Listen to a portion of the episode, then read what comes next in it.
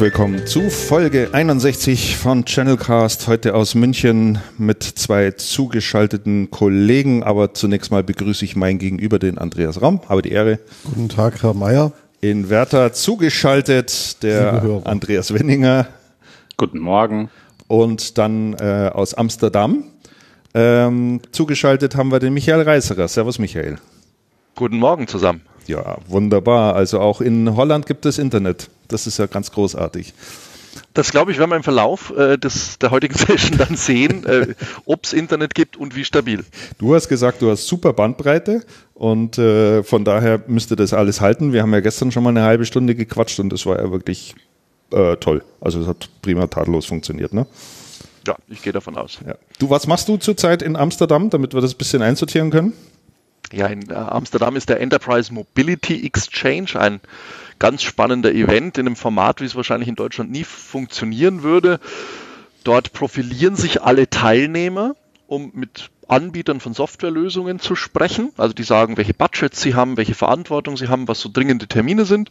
Und auf der anderen, da gibt es dann so 30 Minuten One-on-Ones und auf der anderen Seite gibt es einfach Fachvorträge, wo die sich nur austauschen, ohne dass Hersteller äh, ihre Geschichten erzählen. Also richtiger, einfacher Erfahrungsaustausch und ich habe Interesse an dem Produkt auf der anderen Seite. Und das finde ich eigentlich eine ganz spannende Kombination, weil man sehr viel lernt äh, von Unternehmen wie äh, Transavia, Carlsberg Brewery, die da alle vertreten sind, Porsche Informatik, also hochgradiges Lernen mhm. und auf der anderen Seite führt man auch interessante Gespräche. Sehr gut. Dafür muss man aber natürlich äh, einiges an Geld vermutlich auf den Tisch legen. Ne? Richtig, es ist kein sozialer Event. äh, aber aber wie, wie, so oft in, in dieser neuen Welt äh, sagt man, wenn es wirklich Nutzen bringt und man den messen kann, warum nicht? Ja, natürlich, vollkommen klar. Ich meine, dieses Format gibt es auch auf dieser großen äh, Distributorenveranstaltung, die immer in Monaco und Cannes stattgefunden hat. Die hieß, wie heißt die nochmal? Auf der IT, nee, Distri, nee, äh, wie hießen, wie, wie heißt denn diese große Veranstaltung? Du Verwirr mich jetzt nicht, sonst fällt es mir nicht ein. Das macht ein, das macht ein Marktforschungs, ja, das macht ein genau, Marktforscher und genau. ähm, Steve Brazier heißt der Mensch. Ja. Und die Veranstaltung heißt Sowieso. Canalis. Canalis. Genau. Canalis. Genau. Das, ähm, bei der Canalis ist es so, ähm, die Vorträge sind irgendwie großteils ähm, selbstbeweichert. Ja gut, das ist ein bisschen fies, aber ich sage es jetzt trotzdem. Ähm, die Hersteller loben sich zum Teil über den grünen Klee ähm, in ihren Keynotes. Ähm, der interessante Part ist wirklich der Networking-Part in dem es wann und wann gibt. Das heißt, ähm, man trägt sich vorher in eine Liste ein und sagt, mit wem man sprechen möchte. Mhm, und das genau. System ähm, arrangiert der dann Termine. Kann, der, der schaut dann, ob es ein Matching gibt, also ob genau. jemand anderer an deinem Thema interessiert ist. genau, und man kann auch sagen, ich möchte, was, was weiß ich, mit der HP-Chef ist da, ich möchte mit dem HP-Chef sprechen. Mhm, genau. Oder irgendein Systemhauschef ist da und mit dem möchte ich sprechen. Mhm. Und das wird dann gematcht und interessant ist die, ähm, das Incentive dahinter. Das heißt, es gibt den Gewinner. Der Gewinner ist derjenige, der am meisten Networking-Termine gemacht hat. okay. Die, die ähm, breitesten Themen hat. Ja, die Vorträge, die Vorträge sind ähm, sollen etwas dünn sein und die Markteinschätzungen auch, aber ich bin noch nicht da gewesen, keine Ahnung. Vielleicht sollten ich wir war mal von viele Jahre in Folge da. Machen. Genau, du Andreas, du warst Andreas, erzähl mir. Ja, du warst da immer dort, das stimmt. Für Richtig. mich eine der besten Veranstaltungen in der Branche, neben der dem IT-Gipfel von der, I, wie heißt denn die IT, IT Summit, glaube ich, von der IT Business News. Das sind für mich die besten zwei Veranstaltungen gewesen. Also die ähm, von Steve Brazier, ähm, genau wie du sagst, Andreas, die One-on-Ones sehr gut, gutes mhm. Tool, wo du dich vorher vernetzen kannst. Viel ist dann doch immer noch live auch äh, vor Ort dann hat sich spontan ergeben, sage ich mal. Ähm, die Herstellergeschichten, naja, es waren halt so WKZ-Kühe, nenne ich sie. Mhm. Der Vortrag von Steve Brazier, den fand ich immer eine Bereicherung. Mhm. Ähm, Habe ich mir jedes Jahr schicken lassen. Ähm, ja, und du hast halt wirklich die Möglichkeit, sonst nicht international auf C-Level-Ebene an Leute ranzukommen. Innerhalb Deutschland oder Europa schon eher, klar, aber da hast halt dann auch mal eine HP-Chefin mhm. oder Vergleich, vergleichbare. Ja, also fand es immer sehr, sehr gut. Wir sind auch ähm, immer mit gut vielen Leuten so viel wie möglich war. Also du kommst da nicht einfach ohne mhm. weiteres hin. Aber so zwei, drei Leute haben wir immer reingebracht. Ähm, und das war immer sehr, sehr ergiebig. Mhm. Man darf nur nicht im Trugschluss aufsetzen, dass das irgendwie Erholung wäre. nee, wir holen uns lang das bei das keinem, echt, mit dem ich bis also, jetzt gesprochen habe. Du kannst das so und so aufnehmen, ne? aber mhm. wir haben da echt immer gerockt. Also wir haben uns auch langatmig vorbereitet, wen wir mit was ansprechen wollen, weil du erledigst halt in zwei Wochen so viel, wie du sonst viele Monate dafür brauchst. Mhm. Äh, ja. ja. ich fand es immer sehr gut. Ich glaube, meine Ex-Kollegen von der Synaxen machen das auch immer noch. Mhm. Ja, also es ist schon eine, schon eine gute Möglichkeit. Man muss halt immer, immer ausprobieren, äh, was so ein guter Vertriebsweg letztlich dann für einen auch ist. Und äh, Andreas, wir haben ja das Thema Messe für uns äh, zurzeit ähm, so in Erprobung. Was heißt Erprobung? Wir haben ja schon etliche hinter uns. Äh, angefangen haben wir mit der Euroshop in Düsseldorf und äh, Internet World in München. Ne? Ähm, die wir quasi parallel besucht haben. Und äh, München ist ja sehr, sehr gut gelaufen. Also die, das, das, das war wirklich ganz hervorragend. Und äh, du warst da untergebracht äh, auf dem Stand von einem Bekannten von dir, der dir dann sozusagen die Leute, die sich für äh, Getränke-Rücknahmesysteme interessiert haben, und da sind ja einige große dann vorbeigekommen, äh, die hast du dann anschließend noch empfangen nehmen können. Ähm, und äh, dann warst du auf der auf den E-Commerce Days in Köln. Und da, auf der K5 waren wir auch. K5 waren wir auch und äh, da haben wir auch sehr gute Erfahrungen eigentlich mhm. gemacht. Ne? Das ist schon ein großes Interesse. Jetzt da. muss ich mal fragen, Michael, wie ist denn deine Erwartungshaltung? Läuft die Konferenz da schon oder? Ja, die, die nähert sich schon dem Ende. Okay, gib mal ähm, so ein ähm, bisschen Zwischenfazit. Ja, also ich habe ganz viel Feed, also jetzt aus, aus, aus Anbietersicht, sage ich mhm. mal, ist das ein sehr, sehr tolles Format, weil man wirklich qualifizierte Gespräche führt. 30 Minuten, man weiß, was die Menschen suchen, man weiß, ob das passt und man hat wirklich eine, eine komplette qualitativ hochwertige Gesprächssituation. Und ich finde auch diese Trennung super angenehm. Ähm, wenn man nicht in diesen One-on-Ones ist, ist man nicht im Verkaufsmodus, mhm. weil das Matching ist sehr akkurat erfolgt mhm. und äh, es macht dann auch keinen Sinn, mhm. äh, jemand voll zu quatschen, sage ich jetzt mal ganz Weil der ganz irgendwas flach. total anderes sucht. Genau. Äh, genau, weil das Matching ist schon erfolgt und man kann sich dann wirklich auch einfach austauschen über mhm. ganz unterschiedliche Kannst sofort auf den Punkt Dinge. kommen, ne? Genau, und das finde ich eigentlich super, super angenehm. Ähm, Interessant sind aus meiner Sicht dann die Vorträge. Das ist immer das, was ich ganz viel bei so Events eigentlich nehme. Und das kann man allen Veranstaltern nur raten. Macht wirklich Content. Also äh, lasst Anwender austauschen, erzählt aus der Praxis und bitte nicht diese geschönten äh, herstellerbezahlten Vorträge, bei denen sagt, es ist echt total unkompliziert und alles super und die Sonne scheint. ähm, das, das, interessiert irgendwie niemand und man nimmt da auch so viel mit. Also was hat das für einen Impact auf Business? Ich habe hier jemanden kennengelernt ähm, bei Lufthansa Cargo äh, und der Kollege, der verantwortlich ist für die Applikationen, die bei Lufthansa Cargo im Cockpit eingesetzt werden, der ist Pilot. Mhm. Und dann mhm. habe ich den gefragt, habe ich gesagt, Mensch, das ist ja eine verrückte Hürde. Dann sagt er, naja, die ITler können es halt nicht. Die haben ja keine Ahnung. Und äh, dann habe ich gesagt, oh, das, äh, da, da mögen sie ihre IT-Kollegen bestimmt sehr gerne. Dann sagt er, ja, ja, das dürfen sie glauben. Ähm, und der hat mir die Geschichte erzählt, sagte, er hat ein iPad mitgenommen, er war einer der ersten, deswegen hat er den Job auch äh, bekommen. Und die haben alle gesagt, ja, das geht halt bei uns nicht. Und er hat dann einfach mal selbst eine App programmiert und hat gesagt, doch, es geht. und, und, und, ich finde das, also, und ich meine, das ist ja unbezahlbar, solche Erfahrungen zu haben. Ja, absolut, ja. Genau. Jetzt mal für alle Hörer, die äh, dich vielleicht vom Namen her kennen und auch wissen, dass du bei Apiomat arbeitest, kannst du mal in Versuchen, wir haben gestern schon kurz drüber gesprochen, ob du in zwei, drei, vier Sätzen mal kurz erklären kannst, was das Unternehmen macht. Ja.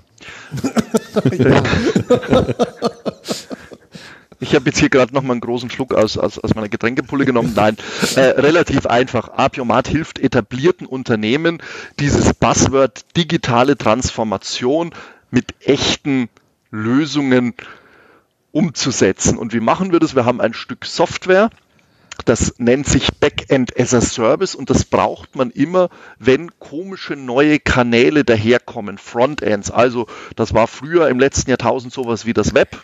das hat große Unternehmen für eine Herausforderung gestellt, zu sagen, wir müssen jetzt dieses Internet anbinden. Das war vor fünf, sechs Jahren dieses Apps, das die Älteren von uns erinnern sich noch dran. Leute, die noch einen Facebook-Account haben, nehmen Apps her. Und äh, also alle, die so über 30 sind. Ähm, und jetzt gibt's eben einen neuen, komplett neuen Kanal, Alexa, Echo, Spracheingabe, Google Home, äh, HoloLens von Microsoft. Und man muss ja immer mit seinen Services auf all diesen verrückten neuen Kanälen dabei sein. Und genau diese, diese Kanäle enablen wir durch ein Stück Software, sodass man alle diese Kanäle bedienen kann, obwohl man hinten immer noch das gleiche historisch gewachsene ERP-System hat. Und das machen wir einfach mit einem Stück Software. Okay. War das äh, einfach? Ja, ich glaube, ich habe im Groben, habe ich schon verstanden. Äh, kurze Rückfrage, wenn, wenn, wenn du jetzt sagst, solche Endgeräte wie, wie Alexa Echo zum Beispiel, ähm, also soweit ich das ja verstanden habe, ist das ja eine gewisse, äh, eine Art offene Plattform. Also du kannst ja da sogenannte Skills äh, zur Verfügung stellen, die man dann in Alexa aktivieren kann. Und dann ähm, erkennt die die auf äh, bestimmten, wenn ich einen bestimmten Begriff sozusagen nenne, weise, okay, ich soll jetzt diesen Skill ganz einfach benutzen. Geht es in die Richtung, also dass, dass, dass das Unternehmen in die Lage versetzt werden, solche Skills zur Verfügung zu setzen, äh, zur Verfügung zu stellen, die dann bestimmte Sachen im Hintergrund ausführen? Genau, also das Alexa wächst ja kontinuierlich. Das heißt, ich sage mal, ein einfaches Beispiel ist eine Schadensmeldung bei einer Versicherung oder äh, die Abfrage meines äh, Private Banking Depots, mhm. mein, meines Vermögens bei meiner Private äh, Bank. Oder was wir für hier auf den Event einfach mal äh, gebaut haben, ist, wir haben eine App genommen und haben einfach den gleichen Service als Alexa Skill bereitgestellt. Das heißt, man konnte dann sagen, Alexa, what's next on Exchange? Und dann hat die gesagt, in 30 Minuten startet der Vortrag von Lufthansa cool. im Raum 2. Cool. Also einfach, es ist ein Kanal, alles, was ich heute im Web mache, etwas kaufen, etwas verkaufen, Service in Anspruch nehmen, äh, mich informieren. Alle diese Services, die ich im Web auf einer App habe, die muss ich als Unternehmen umgehend äh, auf diese Sprachsysteme. Und Vorsicht, das kann eben nicht nur Echo Alexa sein, sondern das kann auch Google Home sein, mhm. das kann auch Microsoft Cortana und der Harman Carbon, äh, Cardon Lautsprecher sein. Also da wird es noch viele mehr Kanäle geben. Mhm. Genau, aber in genau diese Richtung geht's. Haben die Unternehmen, auf die du da triffst, tatsächlich solche Endgeräte, äh, von denen du gerade gesprochen, gesprochen hast, also HoloLens oder Alexa oder äh, Google Endgeräte, wie, äh, wie auch immer, schon tatsächlich auf dem Radar? Also ja, absolut. Also ich glaube, da gibt es die Markt des Faktischen. In den USA hat äh, Amazon 20 Prozent seines Umsatzes über Eco-Devices gemacht. Ja. Das muss man sich mal vorstellen. Das heißt, die Adaption ist radikal und wir haben einen Enterprise-Kunden, äh, eine Bank sogar, die macht Belegfreigabe über Alexa. Mhm. Echt? Das heißt, also die haben, das ist ein ganz lustiges Beispiel, die haben einen fünfstufigen Genehmigungsprozess. Das heißt, der dauert ein bisschen. ähm, Machen Sie jetzt einen Handstand? genau, und dann haben die den auf eine App gebracht. Das hat die Zeit verkürzt und jetzt haben die so einen Pilot mit den ersten Führungskräften, die einfach beim Frühstückstisch in Klartextsprache sagen, Alexa, welche Belege habe ich freizugeben? Ähm, gib mir weitere Informationen zu diesem Beleg und genehmigt ja, nein. Mhm. Also das ist absolut da und äh, ich glaube, ein deutliches Beispiel ist dieses Thema Home Delivery, jetzt im B2C-Bereich. Ähm, man sieht deutlich in Berlin, wer hat's Rennen gewonnen? Natürlich Amazon Fresh. Mhm. Ähm, ganz einfach, weil meine Einkaufsliste auf Echo ist und alle, die irgendwelche Apps gebaut haben mit großem Aufwand, äh, Rewe und sonstige äh, und Webseiten, das ist halt blöd, weil die nimmt keiner mehr her. Ja. Das ist so Technologie von gestern. Ja. Also ich denke auch, dass äh, Alexa in Sachen Kundenbindung das Großartigste ist, was, was Amazon äh, sich hat einfallen lassen können. Und äh, Jeff Bezos sagt ja selber auch, ähm, er geht schwer davon aus, dass Alexa äh, Standbein Nummer vier wird für das Amazon-Geschäft. Also einmal das E-Commerce-Geschäft, das ganz normale, dann äh, zweites Standbein ist das Thema Prime, das dritte Standbein ist alles rund ums Thema AWS und äh, das vierte Standbein äh, dann eben Alexa. Und ich bin auch ehrlich gesagt sehr erstaunt über die die Absatzzahlen von Alexa. Also die da gibt's ja sind der erste Zahlen mal durchgesickert.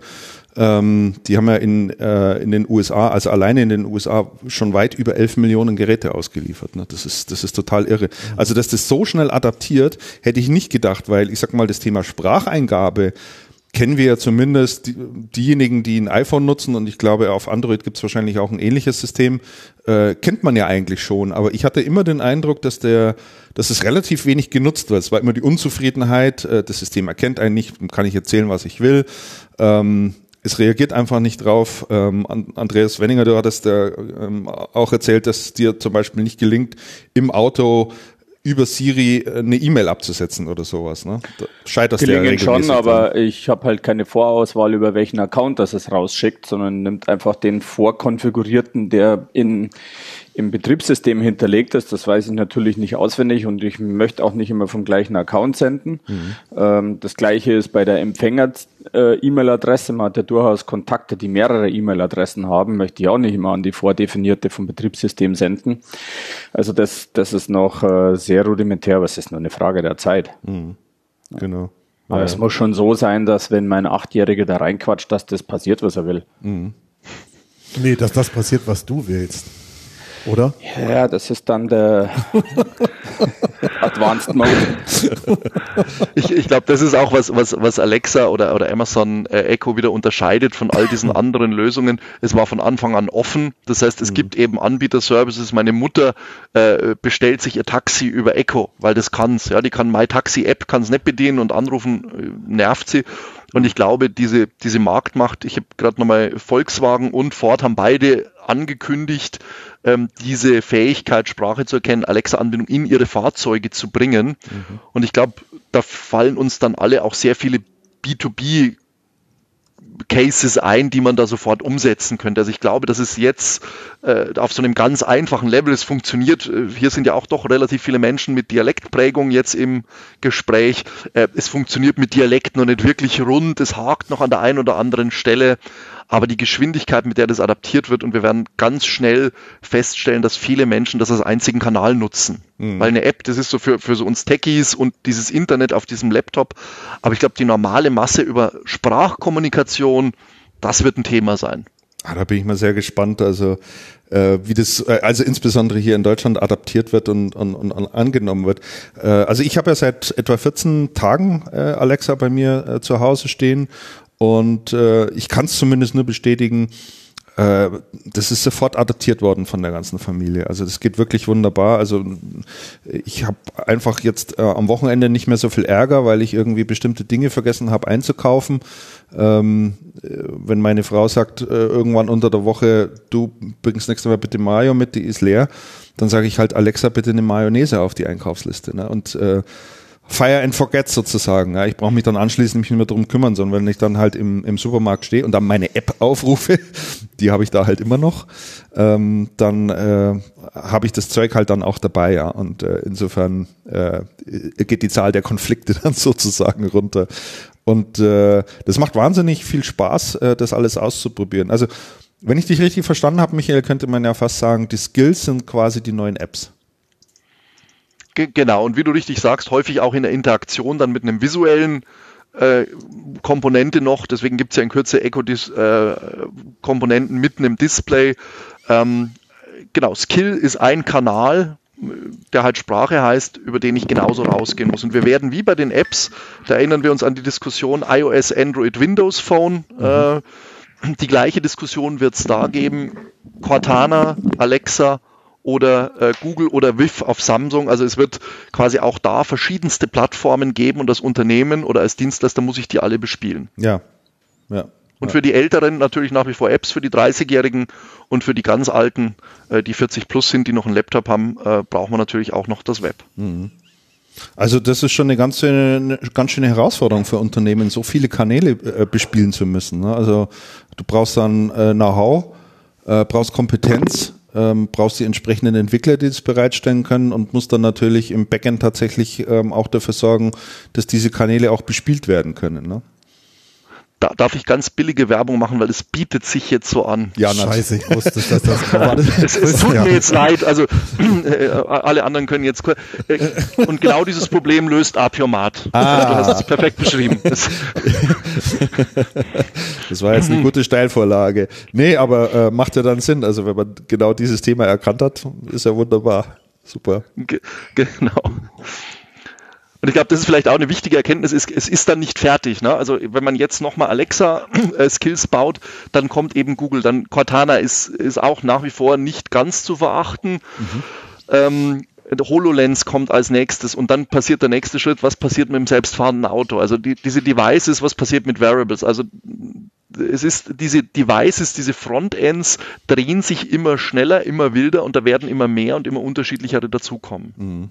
Ja, verstehe.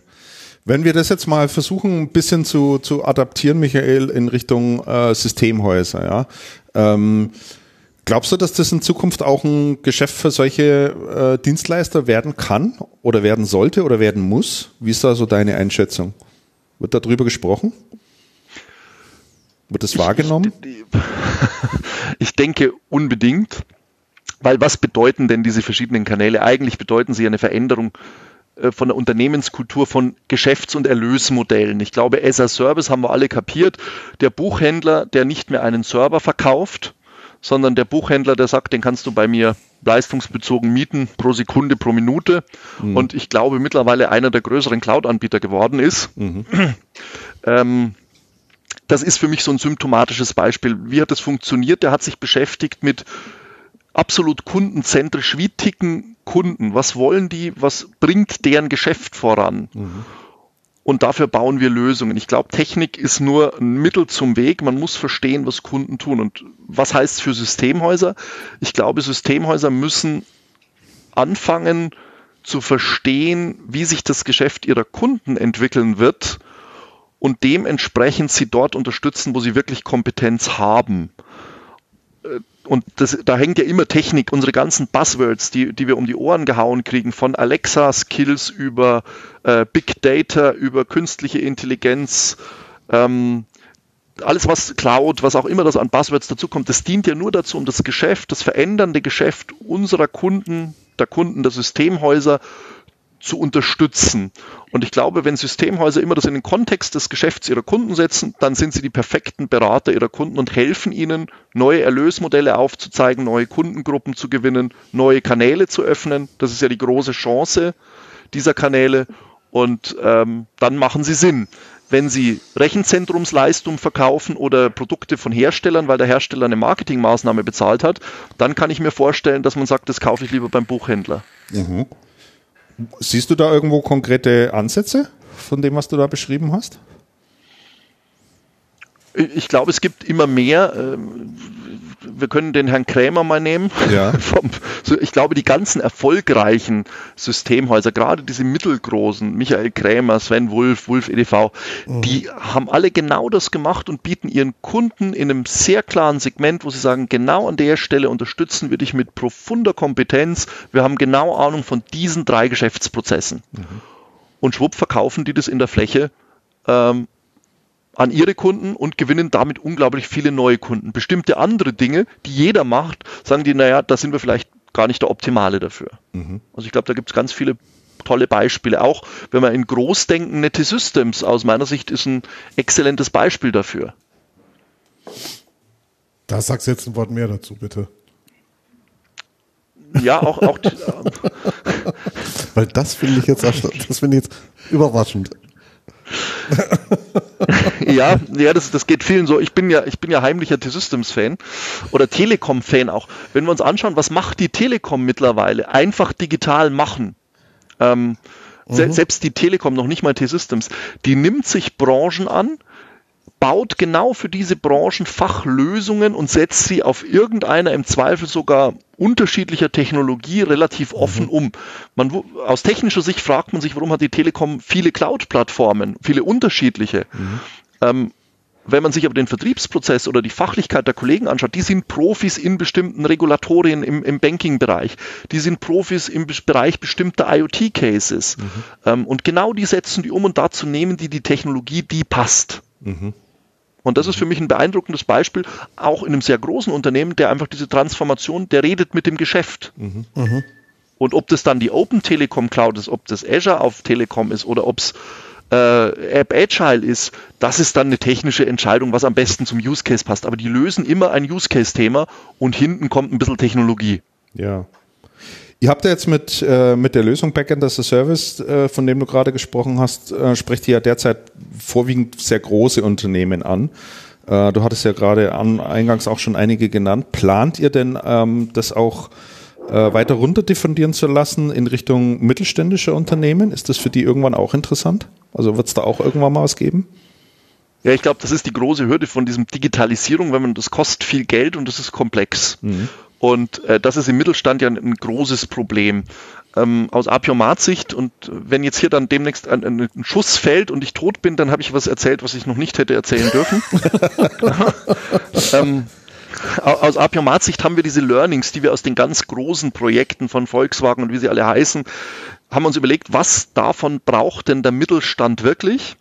Und wir werden in Kürze tatsächlich ein Produkt haben, dass es Systemhäusern, also dem Trusted Advisor des Mittelstands ermöglicht, ihm konkret so digitale Dinge, ich sag's mal jetzt ganz bewusst plump, weil die sind häufig sehr unterschiedlich. Immer wenn man sagt, das ist ein digitaler Standard, funktioniert's nicht. Digitalisierung ist immer individuell, aber kleine digitale Lösungen für das Geschäft ihrer Kunden in drei bis fünf Tagen zu designen, also nicht mehr mit großem Aufwand zu programmieren, einer meiner Kollegen hat so diesen Begriff PowerPoint für Apps ein bisschen da geprägt und die dann mittels Apiomat zu betreiben und dann Bestandssysteme anzubinden. Also so, dass ich wirklich mit wenig Aufwand in drei bis fünf Tagen, also auch wirklich mittelstandstauglich, ein Business Case als Systemhaus umsetzen kann und auch einen Grund habe, mit dem Business zu reden, nicht mehr mit dem IT-Leiter, sondern eben mit dem Verantwortlichen für Vertrieb, mit dem Service-Verantwortlichen, mit dem Produktverantwortlichen. Mhm und mich als IT, es gibt den schönen Begriff, ist man ein CIO oder ein CINO? Äh, CINO, weil es geht nicht.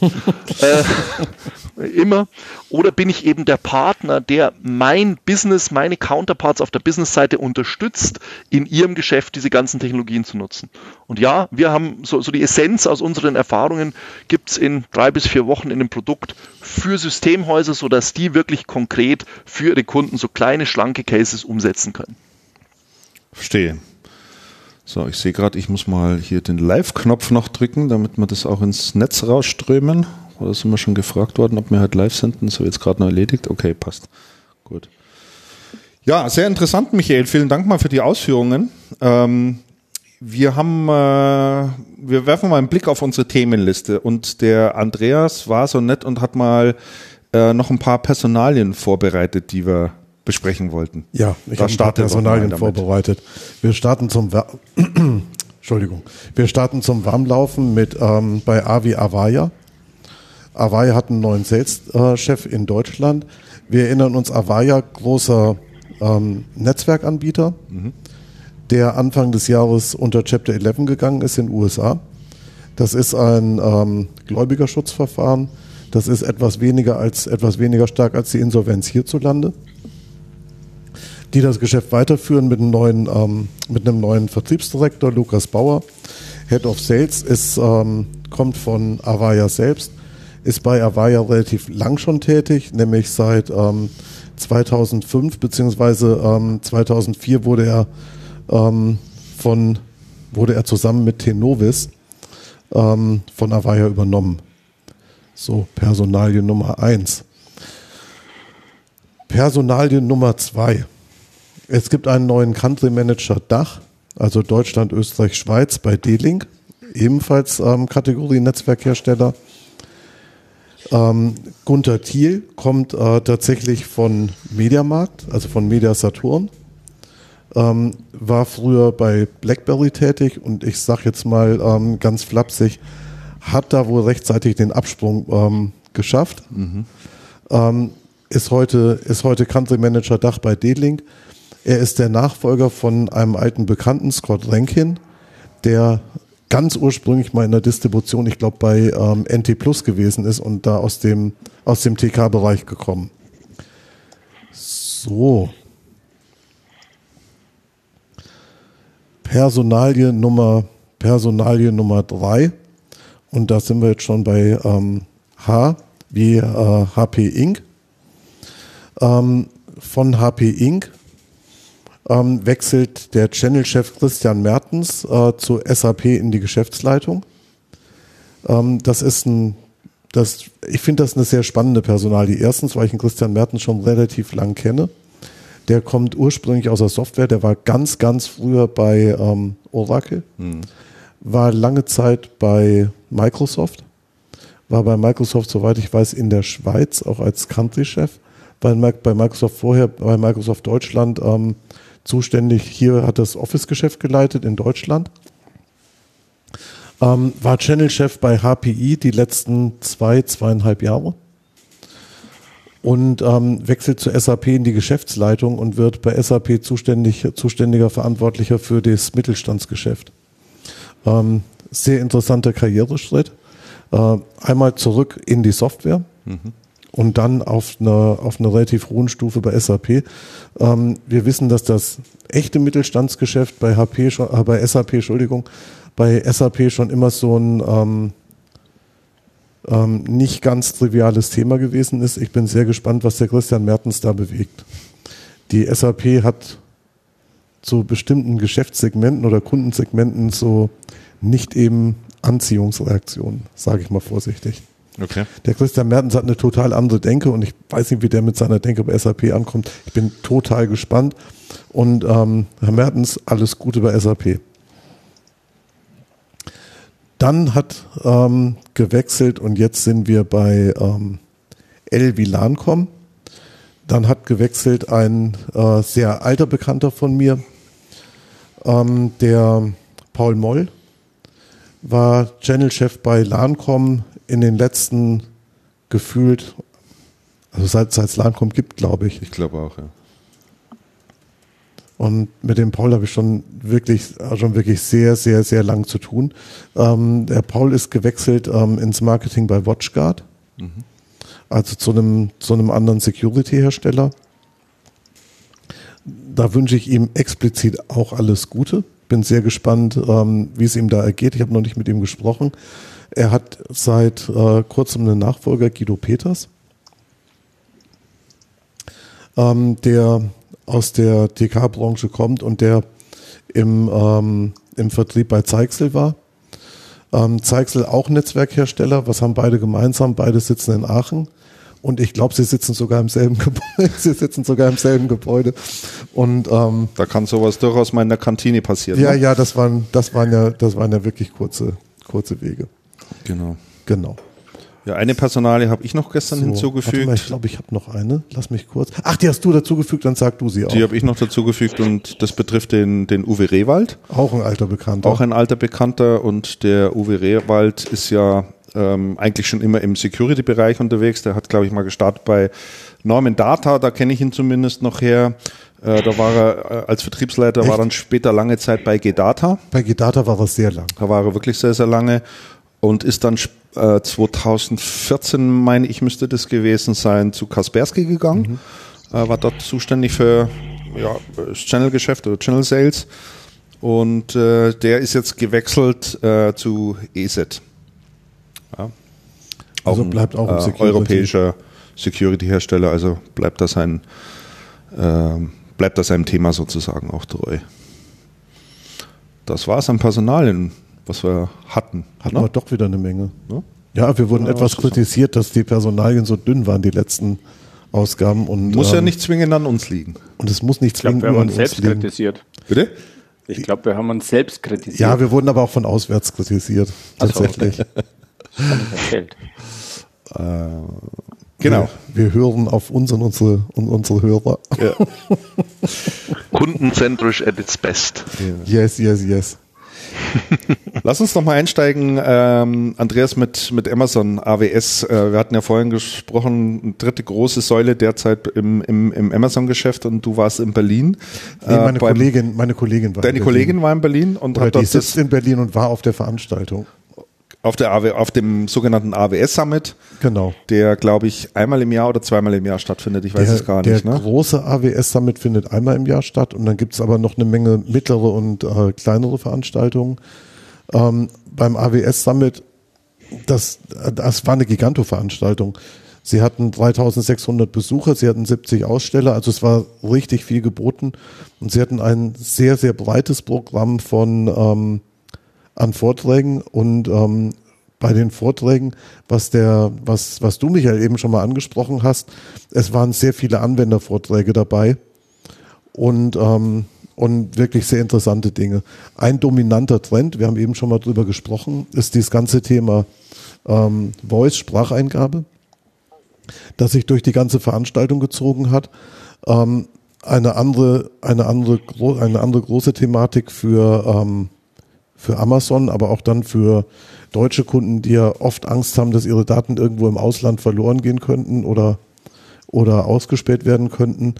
Ähm, die Amazon hat die, die ähm, Verfügbarkeit ihrer dritten Availability-Zone ähm, verkündet, nämlich ähm, in Frankfurt. Availability-Zonen sind bei Amazon immer Verbünde mehrerer Rechenzentren, die redundant ausgelegt sind, ähm, auf die man sich ausschalten kann. Ah, die, an die man sich auf, Entschuldigung, an die man sich aufschalten kann. Ähm, was, auf der, was auf der Veranstaltung noch ziemlich interessant war, ist, dass man einen Fokus gelegt hat, auch auf Geschäftsmöglichkeiten ähm, für Systemhäuser. Das heißt, Amazon stellt sehr viele Dinge vor, die Unternehmen machen können. Große Unternehmen können das alleine tun. Ähm, kleine Unternehmen oder mittlere Unternehmen, für die es auch interessant ist, ähm, können da sehr, sehr gut Hilfe von Systemhäusern ähm, bekommen. Und, ähm, und es bietet sich für Systemhäuser in dem ganzen Amazon-Ökosystem tatsächlich ein sehr interessanter Platz an, an dem man Geschäft machen kann. Mhm. Dann habe ich noch eine Nebenbemerkung dazu. Und zwar gab es einen, ähm, einen Vortrag einer Firma Beckhoff. Beckhoff macht. Elektro Beckhoff. Äh, ja, genau. Mhm. Beckhoff macht, ähm, macht äh, Industriesteuerungen und Industrie-PC-Lösungen. Das wäre sehr kurz gegriffen, da tust du ihnen extrem Unrecht. Das macht doch gar nichts. Das, das, das, Kennst du den das, kannst du, das kannst du gleich ergänzen. Aber jetzt lass mich erst. ja, Entschuldigung. Jetzt lass, mich erst mal, jetzt lass mich erst mal einen Punkt machen und dann gebe ich sofort und dann gebe ich sofort an dich durch. Ähm, ich habe mir, ich habe dann bei Beckhoff mal ein bisschen auf der auf der Website geschaut und bin dann gestolpert auf einen äußerst interessanten Artikel, den den stelle ich auch dann in die in die Show Notes ähm, einen äußerst interessanten Artikel und zwar ein Interview mit zwei ähm, Backhoff-Managern für die neue Verpackung, also für eine Fachzeitschrift für die Verpackungsindustrie. Beckhoff macht also Steuerungen für Verpackungsmaschinen, die die an Hersteller von Verpackungsmaschinen zuliefern. Und da ging es halt so um die Trends, die die so sehen. Und die haben gesagt, ja okay, der große Trend, den man sieht, ist, es wird viel mehr, ähm, es werden viel mehr kleine Chargen verpackt, individueller und, ähm, und dieses große, wir produzieren Riesenmengen von irgendwas, die dann einheitlich verpackt werden in, in, ähm, in große bunte Tüten, das gibt's auch noch, aber es geht deutlich hin zu individueller und zu kleinteiliger. Und dann sagten die am, am Ende vom zweiten Absatz, ähm, das Interessante ist, wir werden damit auch völlig neue ähm, Kundenstrukturen erschließen und sehen, ähm, denn wir werden erstmalig dann auch mit B2C-Unternehmen zu tun haben, wie zum Beispiel einer Amazon. Das heißt, das Thema Verpackungsmaschinen ist überhaupt dann nicht mehr nur für Industrie und herstellende, ähm, herstellende Industrien Thema, sondern es skaliert tatsächlich dann zu Unternehmen, die im großen Stil Endkundengeschäft machen und dann auch nicht unbedingt eigene Produkte haben, sondern über die Verpackung zusätzliche Wertschöpfung generieren und bereit sind, in ähm, Maschinen zu investieren. Und das finde ich ein äußerst interessantes, finde ich einen äußerst interessanten ähm, Trend, wo sich, wo sich wirklich komplette, komplette Teile der Wertschöpfung wirklich anfangen zu verschieben. Mhm. Das wäre ein bisschen so, als würde ein ähm, Getränkemarkt eine Flaschenapfel, eine Flaschenapfelanlage ähm, sich hinstellen, um Bier in großen Mengen dann auf seine eigenen Flaschen zu ziehen. Interessant. Äh, Andreas, jetzt du. Ich, äh Beckhoff. Alles gut. Alles gut. Komm, sag ein Wort zu Beckhoff. Ich finde die einfach sensationell. Woher kennst du die? Naja, erstens ist es hier aus der Gegend äh, mhm. ein Unternehmen. Wo sitzen die genau? In Ferl. Also okay. daher ist der Stammsitz und die haben ja viele Niederlassungen mittlerweile, sind in den letzten Jahren auch stark durch Akquisition von anderen Elektrounternehmen gewachsen.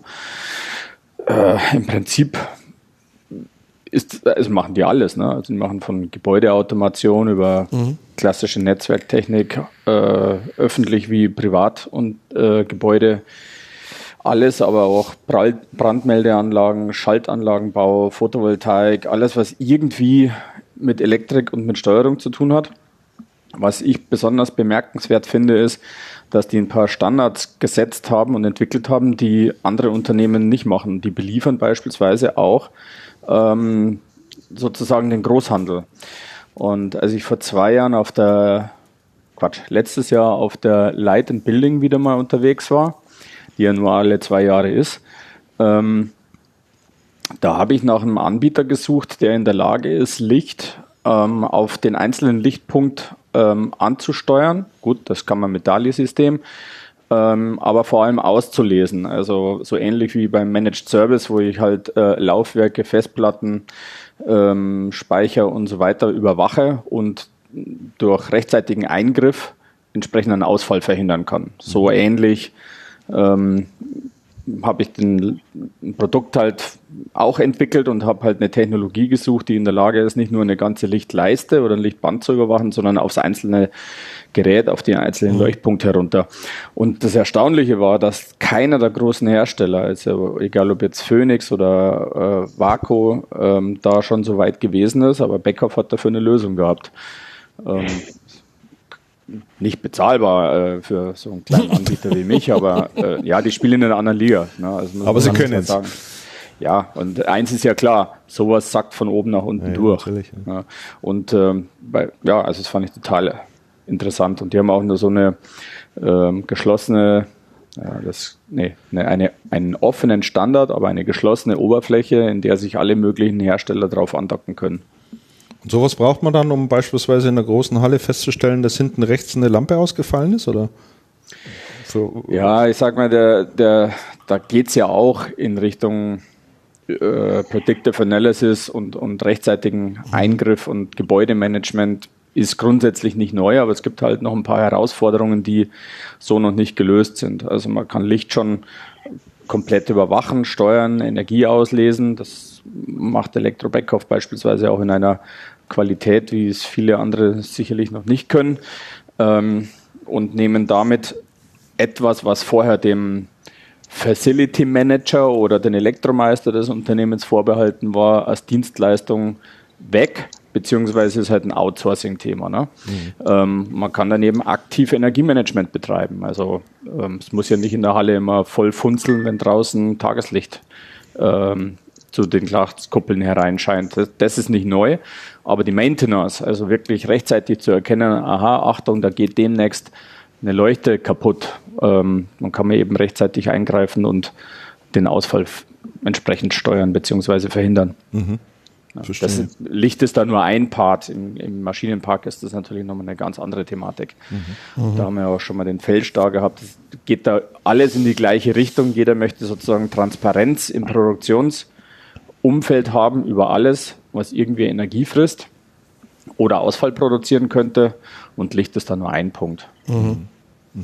Die, die Beckhoff haben tatsächlich einen Vortrag gehalten in, äh, in Berlin auf dem äh, AWS Summit und zwar Changing Industrial Automation with Backhoff und AWS und es ging darum, ähm, die Werte aufzu die äh, Mehrwerte aufzuzeigen, wenn man Backhoff-Komponenten ähm, in die AWS Cloud holt. Hm. Sag mal, äh, Michael, warst du auch in Berlin? Nein, ich, ich als bekennender Bayer tue ich mich mit Berlin immer schwer.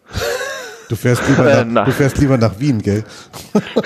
genau, also ich bin eher, ich, ich habe ich hab eher die, also wir, wir, haben neulich so eine kulinarische Diskussion über Startup-Events geführt und haben gesagt, in Berlin ist der Wrap obligatorisch, gerne vegan und Deswegen gehe ich gern zu Startup-Events nach Paris oder nach Wien, weil da gibt es meistens keine Wraps. Ähm, äh, kulinarische Anmerkung übrigens zu Berlin.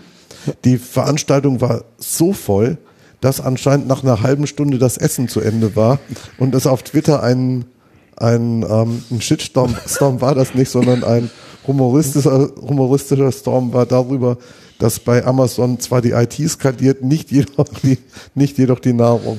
Food as a Service muss noch das müssen sie, etabliert werden. Genau, das müssen wir noch üben. Und, und das passiert, passiert bei Pariser Events nie. Also das glaube ich sofort. empfehlen, da geht alles andere aus. Vielleicht ein anderer Aspekt aus dieser AWS-Geschichte, das ist auch für Systemhäuser interessant. Ich hatte mich unlängst mit dem Vorstand eines oberbayerischen Systemhauses unterhalten und der hat gesagt, er hat nur durch die Möglichkeit, also habe ich gesagt, Mensch, ihr seid ja unglaublich offen, warum nehmt ihr denn AWS? Ihr habt doch ein eigenes Rechenzentrum. Mhm. Und dann sagt er, die Use Cases, die wir jetzt bedienen können, ganz einfach und skalierbar. Wir hätten das Know-how und wir hätten vor allen Dingen die, die Kapazität gar nicht, um jetzt Kunden zu bedienen, die zwar unser Know-how brauchen, aber für die unsere Infrastruktur einfach zu klein ist. Mhm.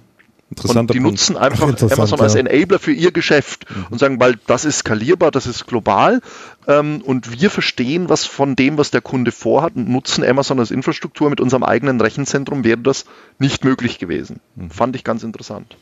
Wie, wie, ist denn, wie ist denn die äh, Tendenz? Du sprichst ja auch mit vielen Systemhäusern. Ähm, also die Bereitschaft, sich mit Amazon, mit Amazon-Themen zu beschäftigen. Oder auch mit, oder auch mit Azure-Themen umgekehrt. Ach stimmt, wir reden relativ wenig über Microsoft. Ich wollte vorhin schon mal. Aber gut, nee, ähm, ich ja. gerne. Dann suchen wir ein Thema irgendwann mal. Nee, finden wir. Ähm, aus, aus meiner Sicht, also es gibt, glaube ich, so zwei Varianten. Es gibt ähm, Systemhäuser, die sagen, wir machen Cloud und da führt kein Weg derzeit in Europa äh, oder da führt kein Weg an Amazon vorbei, weil die Kunden das wollen.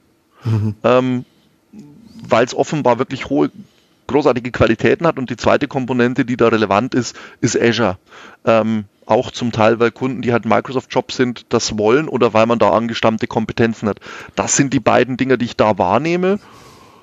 Es gibt aber auch noch die Unter und, und interessant finde ich den Aspekt, es gibt dann Unternehmen, die sagen, die Cloud ist die Lösung unserer Sicherheitsprobleme, weil mhm. da ist die endlich standardisiert und funktioniert und dokumentiert und, und revisionssicher. Und es gibt Unternehmen, die sagen, meine Daten kommen in keine Cloud. Mhm.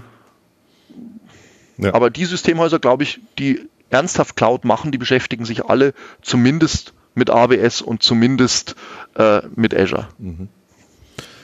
Ich würde gerne noch, ähm, da wir jetzt schon eine ganze Weile über Amazon gesprochen haben und AWS, noch ein Thema kurz nachschieben, das ich sehr interessant fand. Ähm, Amazon hat sich ja vor, ich glaube, gut zwei Jahren gedacht, startend in den USA, was bei den Privatkunden funktioniert, wenn ich denen über eine E-Commerce-Plattform Produkte verkaufen kann, warum sollte ich sowas nicht auch im Business-Bereich tun?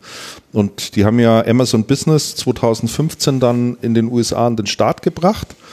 Dort sind mittlerweile 45.000 Händler drauf, die B2B-Kunden oder die B2B-Geschäft, reines B2B-Geschäft machen. 45.000 äh, Händler, das muss man überlegen, ist ganz schön viel.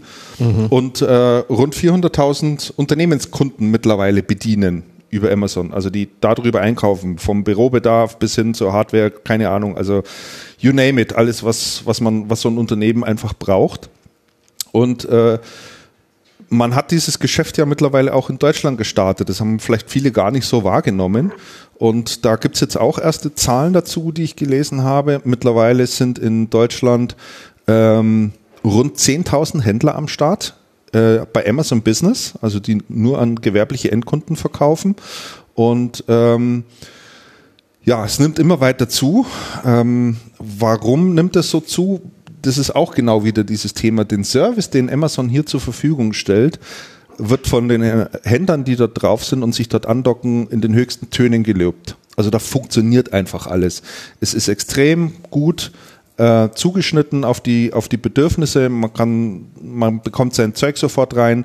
Ähm, man kann sich wunderbar andocken. Die ganze Integration seiner Systeme funktioniert wirklich äh, tadellos und ähm, ich finde es ein bisschen erstaunlich, dass da so wenig drüber gesprochen wird oder dass das so wenig wahrgenommen wird.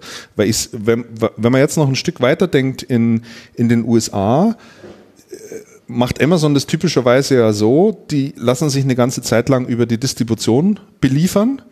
Und wenn das Geschäft dann groß genug ist, dann gehen sie an die Hersteller selber ran und übernehmen diese Logistik dann äh, direkt und machen nicht mehr den Umweg über die Distribution. Ich finde es ehrlich gesagt sehr erstaunlich, dass in den hiesigen Distributionskreisen, also gerade bei den großen Broadlinern wie Ingram, Tech Data, also, da überhaupt nicht drüber gesprochen wird. Oder nehmt ihr da irgendwie was wahr? Worüber jetzt genau? Ach, über, über Amazon? das Amazon Business Plattform. ist das keine Bedrohung für die oder? Ähm, also, also sagen wir mal so, die Distribution steht Amazon ja sehr ambivalent gegenüber. Auf der einen Seite ist es ein großer Kunde. Im ähm, Moment noch, ja. Auf der anderen Seite ist es natürlich schon seit Jahren ein relativ großer Mitbewerb, weil unheimlich viele klassische Distributionskunden tatsächlich über Amazon beziehen. Haben wir schon öfter darüber gesprochen. Und das sehen die, das sieht die Distribution auch. Die freuen sich da auch nicht wirklich drüber.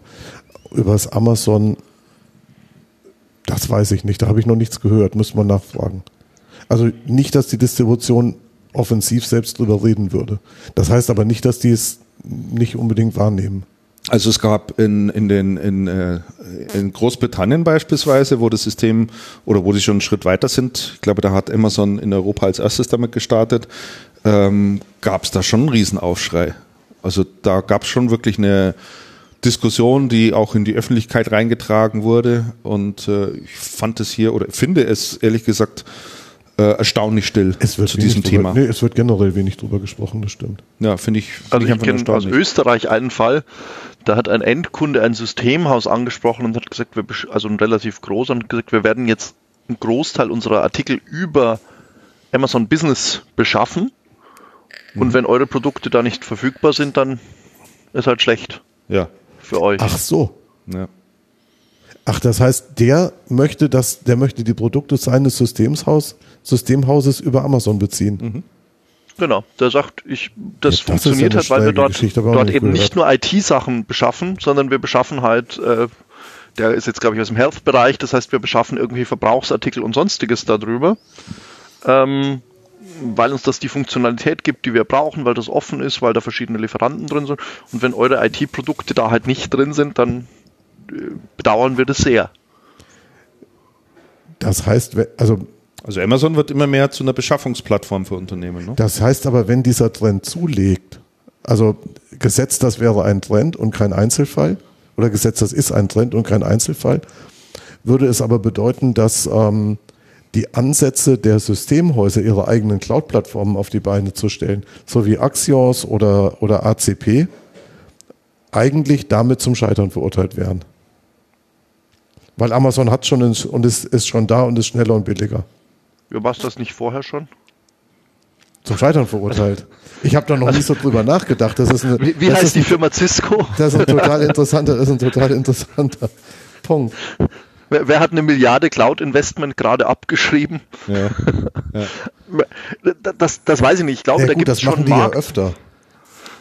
Also ich meine, ich glaube, es gibt schon auch einen Markt, aber warum sollte ich denn als ACP, die ja auch eine hervorragende Cloud äh, haben, und das haben ja auch viele Systemhäuser, haben natürlich für Use Cases eine ganz tolle Cloud, aber warum sollte ich die nicht über Amazon Business konsumierbar machen? Mhm. Mhm. Also ich, ich glaube, das ist halt, und wir, wir, haben vorher über Kanäle gesprochen und da haben wir sehr B2C getrieben, natürlich über Frontend-Kanäle gesprochen, aber ich glaube eben solche Ökosysteme, Marktplätze, ähm, sind halt auch einer dieser Kanäle, die ich bedienen muss. Wenn man wieder aus der B2C-Welt den Vergleich, als Bank einen Konsumentenkredit verkaufe ich halt schon lange nur über Check24. Mhm.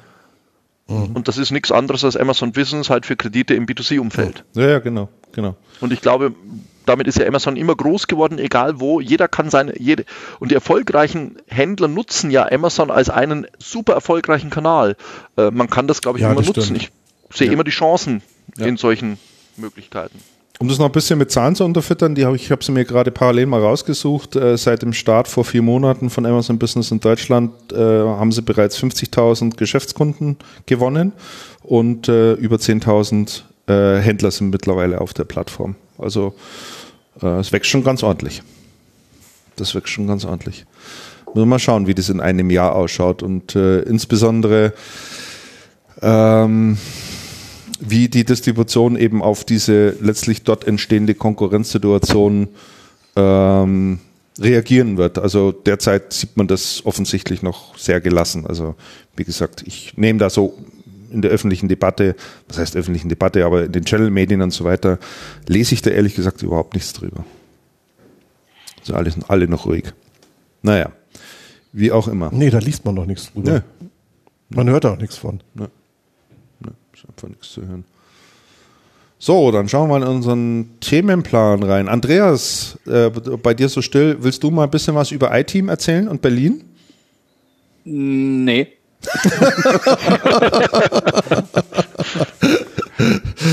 Ganz einfach erklärt. Ähm, da gab es Veranstaltungen, aber da ist noch nichts. Also es, es gibt Spruch, wie sagt man, Spruchreife, ja. aber noch nicht Meldefähigkeit. Okay. Dauert noch ein bisschen. Erzähl doch mal ganz kurz, was die Veranstaltung war. Nein, ich war ja nicht dabei. Ich, äh nee, wer sich, wer, sich, wer, sich, wer sich wo getroffen hat und zu welchem Zwecke. Ich habe das ja auch nur über Facebook äh, mitverfolgt. mitverfolgt. Also es ja, gab eine Veranstaltung vom PC-Spezialist mhm, auf okay. Mallorca und es gab eine Veranstaltung von iTeam in Berlin. Mhm. Und ähm, ja, was ich halt so über die äh, über die Leute, die mit denen ich vernetzt bin, äh, mitbekommen habe, waren sie sowohl die einen als auch die anderen begeistert, mhm. sowohl inhaltlich als auch location bedingt. Das ja. ist dann, das ist dann so Geschäftsführertreffen oder was? Ja, genau, genau, richtig. Okay. Mhm. Das, das, heißt von der Kooperation dann diese diese Veranstaltungen regelmäßig sind. Genau, richtig. Ach so, und was sie da beschlossen haben, wäre interessant, aber du, da hast du noch, da hast du noch nicht die Info. Ja, ist klar. Also ich habe einfach mal nachgefragt, ob äh, Frank Röbers und Marc Schröder da ähm, was erzählen wollen, aber ähm, das wollten sie noch nicht, weil nachvollziehbarerweise nicht die Öffentlichkeit was erfahren soll, bevor nicht auch im Mitgliederkreis die mhm, Informationen zusammengefasst sind. Das ist ja sinnvoll und wahrscheinlich ja, geht man, wenn dann auch äh, äh, eher erstmal an die Fachpresse als wie am Channelcast. Mhm. Meinst du, wir sind die Fachpresse. eigentlich gar, äh, auch gar nicht irgendwie große Meldungen äh, äh rausgeben, sondern einfach eigentlich eher Schnickschnack. Aber alles gut.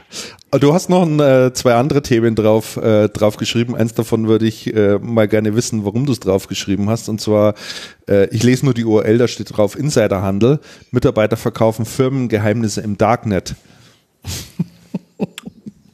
bringst mich echt in Schwierigkeiten. Ich habe das für mich als äh, ähm, Notizen gemacht, wenn es denn passt. Das passt aber jetzt gar nicht. ich fand, fand das nur äh, unglaublich, ähm, was sich da für eine Parallelwelt auftut und ähm, ja, dass, dass es tatsächlich halt jetzt einfach weil man gerade, doch, ich schaffe jetzt eine Brücke. Die ist zwar so gekünstelt, dass äh, alle gleich vor Lachen abbrechen, aber weil wir es ja gerade mit Marktplätzen zu tun hatten. Ne? Ja, genau. Also es genau. sehr gut. Jawohl. Ja, also äh, es ist halt so, dass es in der Parallelwelt die ja keine Parallele ist, sondern einfach nur eine verschleiert, verschlüsselte Internetwelt, einfach mittlerweile ähm, eine Plattform oder ein Plattformbetrieb für das Weiterveräußern von Firmengeheimnissen gibt. Mhm. Das finde ich schon heftig. Mhm. Und äh, ja. Da kann man ja also ziemlich alles kaufen, neben Drogen, Waffen und äh, sonstigen Kram, der nicht legal gehandelt werden darf. Ja gut, das, das ist ja nun hinlänglich bekannt, glaube ich, aber dass man jetzt auch eben standardis standardisierte Dienstleistungen des Geheimnisverrats erwerben kann, also das fand ich schon cool. aber, aber darf, darf ich da eine, eine ketzerische Verständnisfrage stellen? Yeah. Wir haben jetzt sowohl bei, bei iTeam als auch äh, PCS äh, und auch jetzt beim Darknet verkaufen Firmengeheimnisse vorher haben wir gesagt, bei Amazon eines der großen Erfolgsgeheimnisse unter anderem von Alexa ist genau diese Offenheit. Ähm, warum, warum sind die Deutschen da immer so, ach, meine Firmengeheimnisse, das darf ja gar keiner wissen und man tut, also als ob es auch keiner wissen würde und das erzählt dann am Ende doch jeder rum. Äh, ist das, ein, ist das ein Problem der deutschen Wirtschaft, dass wir immer so alles für uns eigenbrötlerisch geheim, weil wir es Bestes darf bloß keiner wissen, der könnte es ja sonst nachmachen. Und diese Kultur des, ich erzähle mal, was ich vorhabe und diskutiere es und optimiere es und entwickle es weiter und, und bring Input rein. Äh, schaden wir uns mit dieser Geheimnistuerei? Ja, ich glaube, da geht es jetzt an der Stelle schon nochmal um ein paar, paar äh, Stufen härtere Themen. Also äh, es geht ja jetzt nicht so um, um lauwarmes Zeug nach dem Motto, was man eh schon irgendwie bei Konunu nachlesen könnte, sondern es geht dann halt schon um Kreditkartendaten von Kunden eines gro einer großen Sicherheit, äh, großen Supermarktkette beispielsweise, die Mitarbeiter dann in großen Datensätzen zum Handel anbieten und solche Geschichten. Also schon echte schwere Kriminalität. Hm. Ach so, richtig Hardcore kriminal. Ja, okay. Ja, ja, das ist, ich glaube, und, und äh, ich sage mal, das produzierende Gewerbe, das äh, zunächst einmal sein, sein geistiges Wissen über einen gewissen Zeitraum X schützen muss um sich einen Marktvorteil dann auch äh, monetarisieren zu können, sprich die, die Forschung und Entwicklung wieder finanzieren zu können. Ja, da sind, da sind wir Dienstleister immer ein bisschen lächelnd unterwegs weil wir sagen, Copyleft ist manchmal besser als wie Copyright. Ne? Aber ja, ist ja so. Ne? Also wenn man sagt, okay, ich habe halt die Wahl, entweder ich mache mit drei Entwicklern was oder ich mache es Open Source und hole mir halt die weltweite Community möglicherweise mit rein, dann komme ich selber auch schneller voran versus äh, der Entwicklung im stillen, stillen Kämmerlein. Aber da habe ich gerade bei Insensive ähm, auf der Euroshop auch wieder viel gelernt, die ja da umzingelt waren von teilweise potenziellen Abnehmern, aber auch Wettbewerbern.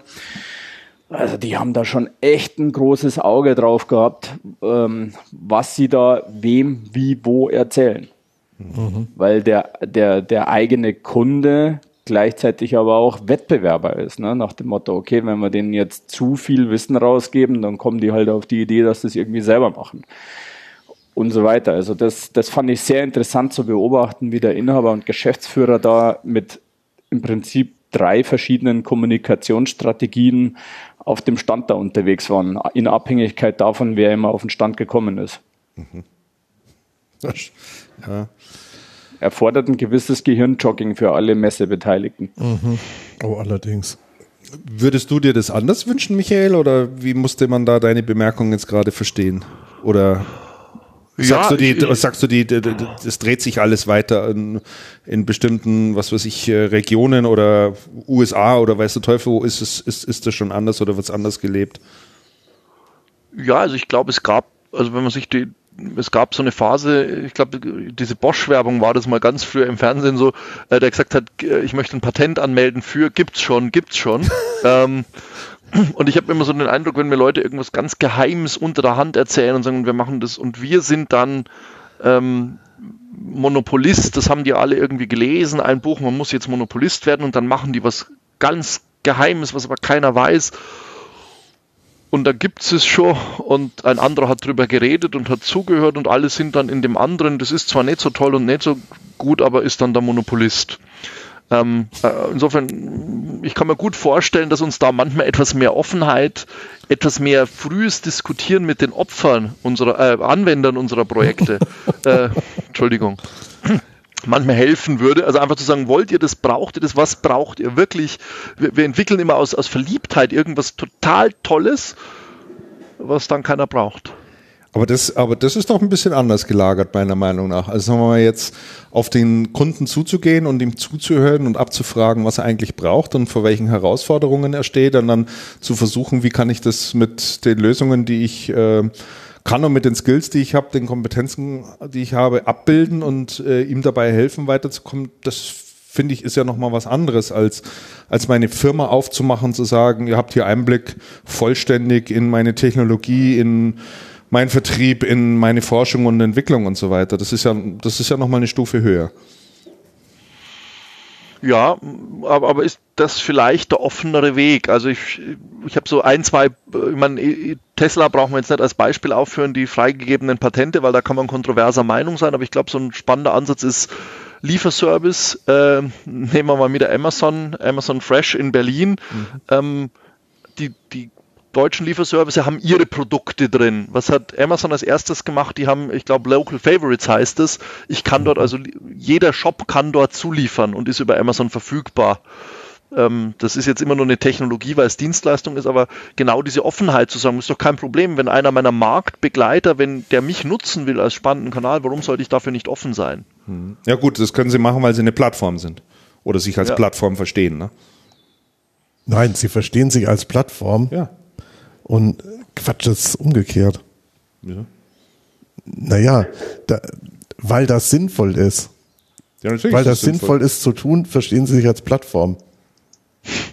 Ja, weil, na, ich, ich glaube, weil sie denken, sie denken vom Kunden. Deswegen genau. Dem Kunden ist das wurscht, wer es liefert. Genau. Der will die Salami vom Metzger Meier. Genau. genau. Für Amazon ist einfach nur wichtig, ein möglichst, möglichst breites Sortiment anbieten Und wir zu können. Ja, aber es ist nicht nur für Amazon wichtig. Also es ist eine total sinnvolle Geschichte. Äh, egal ob Amazon oder nicht. Dieser Plattformgedanke ist einfach ein sinnvoller. Ja. naja, aber auch nicht, äh, ich glaube ich glaube eben, das ist ja auch so eine Lehre, jetzt wird alles Plattform, ja, bei manchen Dingen macht es halt keinen Sinn, eine Plattform, sondern ich glaube, vom Kunden her zu denken, was will der Kunde, was ist wirklich seine Priorität? Und, und ich glaube, das, wenn ich denke, ist dann Offenheit hilfreich oder nicht hilfreich? Ich kenne Industrieunternehmen, äh, da haben wir mal so, so neue Erlösmodelle analysiert und haben festgestellt, das Verkaufen von Maschinen wird in Zukunft schwieriger weil Maschinen weniger gebraucht und so weiter. Mhm. Und ähm, dann haben die gesagt, eigentlich für unsere neuen Erlösmodelle, die servicebasiert sein werden, da ist es hilfreich, wenn es möglichst viele Maschinen, die nach unserer geheimen und hochpatentierten Bauart draußen sind.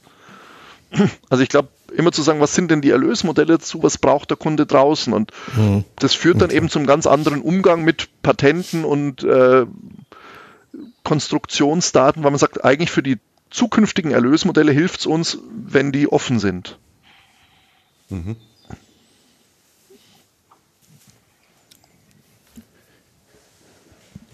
Wir machen Aber dazu ist immer ja, ja. Voraussetzung vom Kunden zu denken. Ja, ja, verstehe so. ich. Und die, und, die, und die generelle Frage ist ja, ähm, ist es sinnvoll, Mauern zu errichten, um seine geheimen Assets? Oder sind die Mauern, sind die Mauern nicht ein Problem, was ähm, dazu führt, dass sie, dass man versucht, sie zu überwinden. Also Mauern bauen ist oder meistens, sind sie Placebo? Ist, oder sind sie Placebo? Das äh, Mauern bauen ist meistens ist meistens überhaupt nicht hilfreich, ähm, weil Mauern halt ähm, diverse Reaktionen pro, ähm, provozieren, die eigentlich genau in die, in die den, den gegenteiligen Effekt haben.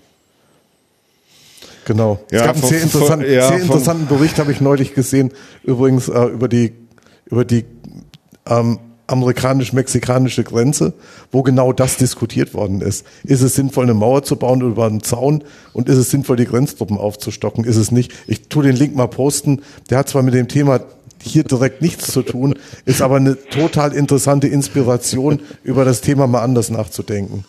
Das ist jetzt äh, was sehr physisches. Was? Jetzt was sehr physisches. Naja, so eine die, richtige die, Mauer.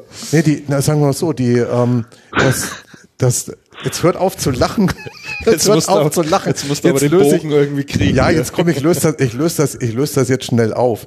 Die, ähm, die Maßnahme der Wahl an der amerikanisch-mexikanischen Grenze ist, die Grenztruppen aufzustocken. Das wurde zuerst von Bush Junior gemacht. Der hat irgendwann gesagt, wir stellen 5000 neue Grenzer ein. Haben die auch gemacht. Und ähm, Trump hat jetzt neulich gesagt, wir stellen 6000 neue Grenzer ein. Werden die auch machen. Und es hat sich herausgestellt, dass mit der Anzahl der Grenzer, die da rekrutiert werden, die man in der kurzen Zeit gar nicht so richtig schnell herkriegt, ähm, die Zahl der Infiltration durch die Drogenkartelle in der Grenztruppe so stark zugenommen hat, dass täglich irgendwelche amerikanischen Grenzer aus dem Verkehr gezogen werden aufgrund von kriminellen Tätigkeiten. Hey, aber das ist eine interessante, ähm, ich, ich tue das mal halt, posten. Halt jetzt schaut, euch das, schaut euch das mal an, wenn ihr über Geheimhaltung und, ähm, und Abschottung nachdenkt. Das ist total interessant. Eine Zunahme von Touchpoints ganz einfach an der Grenze. Ne? Ne, es ist, es ist wirklich, es ist wirklich der Hit. Exkurs Ende. Ja, sehr gut. So, wir machen eine kleine Unterbrechung und zwar in der Hinsicht, ähm, wir haben für die heutige Sendung einen Sponsor gewonnen und äh, dem möchten wir jetzt äh, die nächsten Minuten ähm, Aufmerksamkeit widmen. Wir bedanken uns ganz herzlich bei der Firma Bitdefender, die den heutigen Channelcast sponsert. Und äh, Andreas und ich hatten vor zwei Tagen die Gelegenheit, ähm, uns schon ein Briefing abzuholen zu einem ganz neuen Produkt, das das Unternehmen gestern, glaube ich, vorgestellt hat. Oder war es vorgestern? Gestern. Gestern war es. Gestern tatsächlich. Wurde es der Öffentlichkeit vorgestellt und äh, wir haben vorab, äh, einen Tag vorher schon mit einem Techniker sprechen können und ähm, ja, diese neue Technologie, die Bitdefender hier an den Start bringt, die wollen wir mal kurz vorstellen. Genau. Also der Hintergrund ist natürlich, dass die, dass die Bedrohung dass die Bedrohungssituation ähm, noch immer deutlich zunimmt, also der Angriff auf Unternehmen und ähm, gerade die Bedrohung ähm, virtualisierter, virtualisierter Umgebung. Und vielleicht sprechen wir gleich nochmal kurz über den ähm, Security-Vorfall der letzten, der letzten Woche. WannaCry. WannaCry.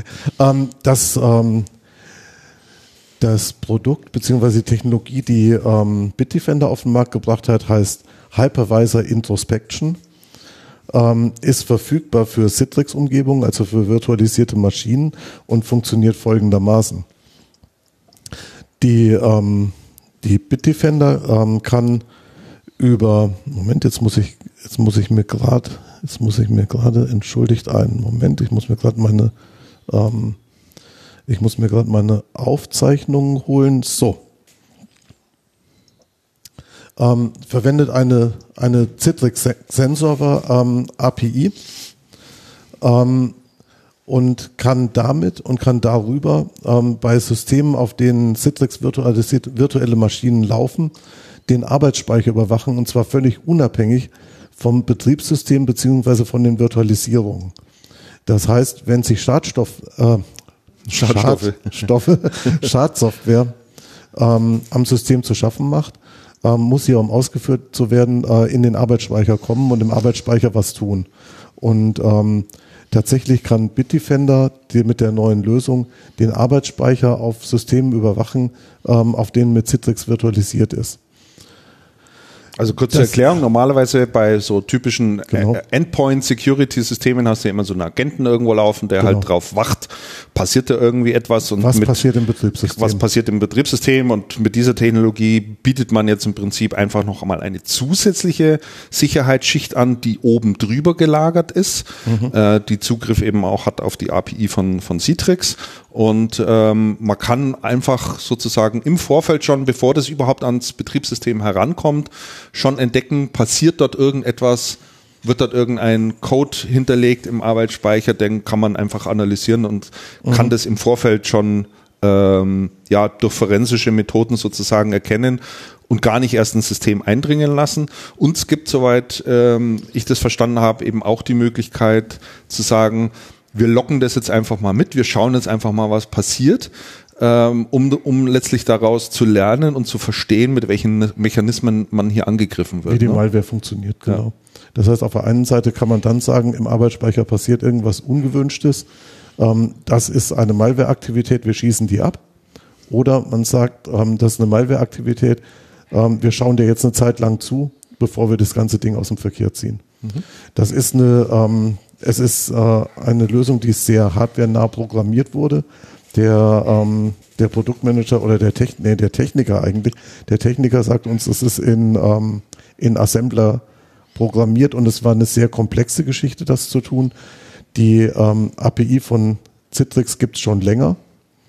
Es gab auch schon einen Artikel irgendwann von VMware vor Jahren, in dem VMware gesagt hat, es müsste mal jemand hergehen und sowas entwickeln. Aufgrund der Komplexität hat es aber bis jetzt niemand gemacht. Genau, Bitdefender hat es jetzt gemacht. Bitdefender hat es gemacht. Ähm, die, Lösung, die Lösung ist ähm, verfügbar. Mhm. Ähm, ich habe mal nachgefragt, wie sieht es eigentlich unabhängig von Citrix aus? Und da wurde mir, das, wir hatten ja die Diskussion, was passiert eigentlich mit den anderen ähm, Hypervisor, mit den anderen Hypervisern, die es gibt. Und dann hatte ich die Antwort bekommen, auf der Roadmap steht bereits eine Lösung für KVM die voraussichtlich ab November verfügbar wird, äh, verfügbar sein wird. Äh, mit VMware und Microsoft suchen wir das Gespräch, um zunächst Zugriff auf die API zu erhalten. Das heißt, es geht natürlich ohne die ähm, Mithilfe des, ähm, des Hypervisor-Entwicklers ähm, oder Anbieters überhaupt, überhaupt gar nichts. Genau. Die ähm, neue Lösung ist ähm, verfügbar. Ähm, und zwar in Kürze, wenn ich das richtig habe. Der Preis, ähm, genau zum Preis haben wir auch noch nachgefragt. Der Preis geht ähm, nach CPU und zwar dann in der Mengenstaffel. Der fängt an bei 1400 Euro und geht ähm, dann runter, je größere Mengen man nimmt, ähm, bis zu 900 Euro. Und uns wurde gesagt, es geht tatsächlich um CPUs und nicht um Prozessorkerne. Ähm, die Lösung ist verfügbar für ähm, Bitdefender Partner, aber auch für Bitdefender Nicht-Partner. Ähm, Bitdefender ist da sehr, ist da sehr offen, sagt Interessenten bitte zu uns. Wir unterstützen tatsächlich auch ähm, bei Know-how, bei Implementierungs-Know-how mit Schulungen. Ähm, wir würden auch mit zum Kunden gehen, wenn das erforderlich wäre. Ähm, Interessenten, Interessenten, die das hören, und wir halten es für eine sehr spannende Technologie, die es hören und sich anschauen wollen. Ähm, es gibt für Anfragen einmal die E-Mail Partnerprogramm, Program, also die Englisch Partnerprogramm mit einem M, Partnerprogramm mit einem M, at bitdefender.com. Und es gibt eine eigene Landingpage für das ähm, Produkt.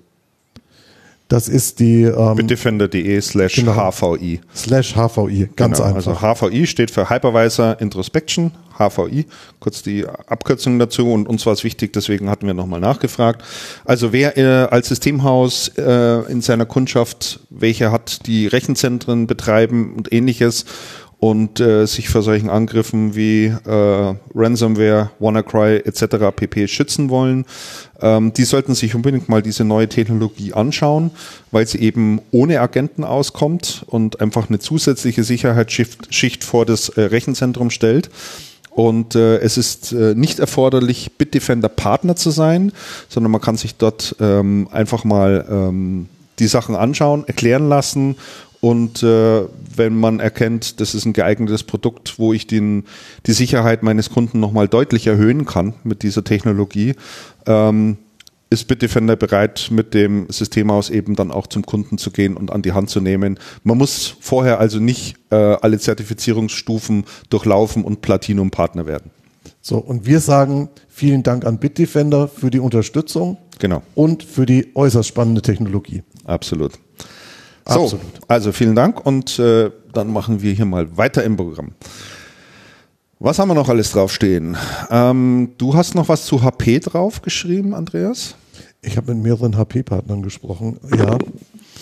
Und, ähm, und mir wurde erzählt, dass ähm, HP seine ähm, Backend-Modelle verändert hat. H HP muss man differenzieren ähm, Hewlett Packard Enterprise, mhm. HPE. HPE. HPE. Ähm, was ein ganz interessantes Signal ist. Das ist jetzt was relativ Abstraktes und für HP-Partner Interessantes und da müssen wir mal reinschauen. Ähm, interessant ist Folgendes. Es wurde, ähm, es wurden die ähm, Umsätze der Partner bewertet, ähm, früher nach ähm, empfohlenen VKs. Das heißt, die, ähm, die Partner wurden nach dem gemessen, den Umsatz, den sie gemacht haben, nicht nach ihren Einkaufs- und tatsächlichen Verkaufspreisen, sondern den, ähm, sondern den empfohlenen Verkaufspreisen, die ja deutlich höher liegen, in, gerade in Projekten, als die ähm, Preise, zu denen man, zu denen man wirklich verkauft. Ähm, und die Zielerreichung, äh, die Zielerreichung wurde danach, also wurde daran gemessen. Also ich habe mich jetzt total gedreht, gell? Kann noch jemand folgen?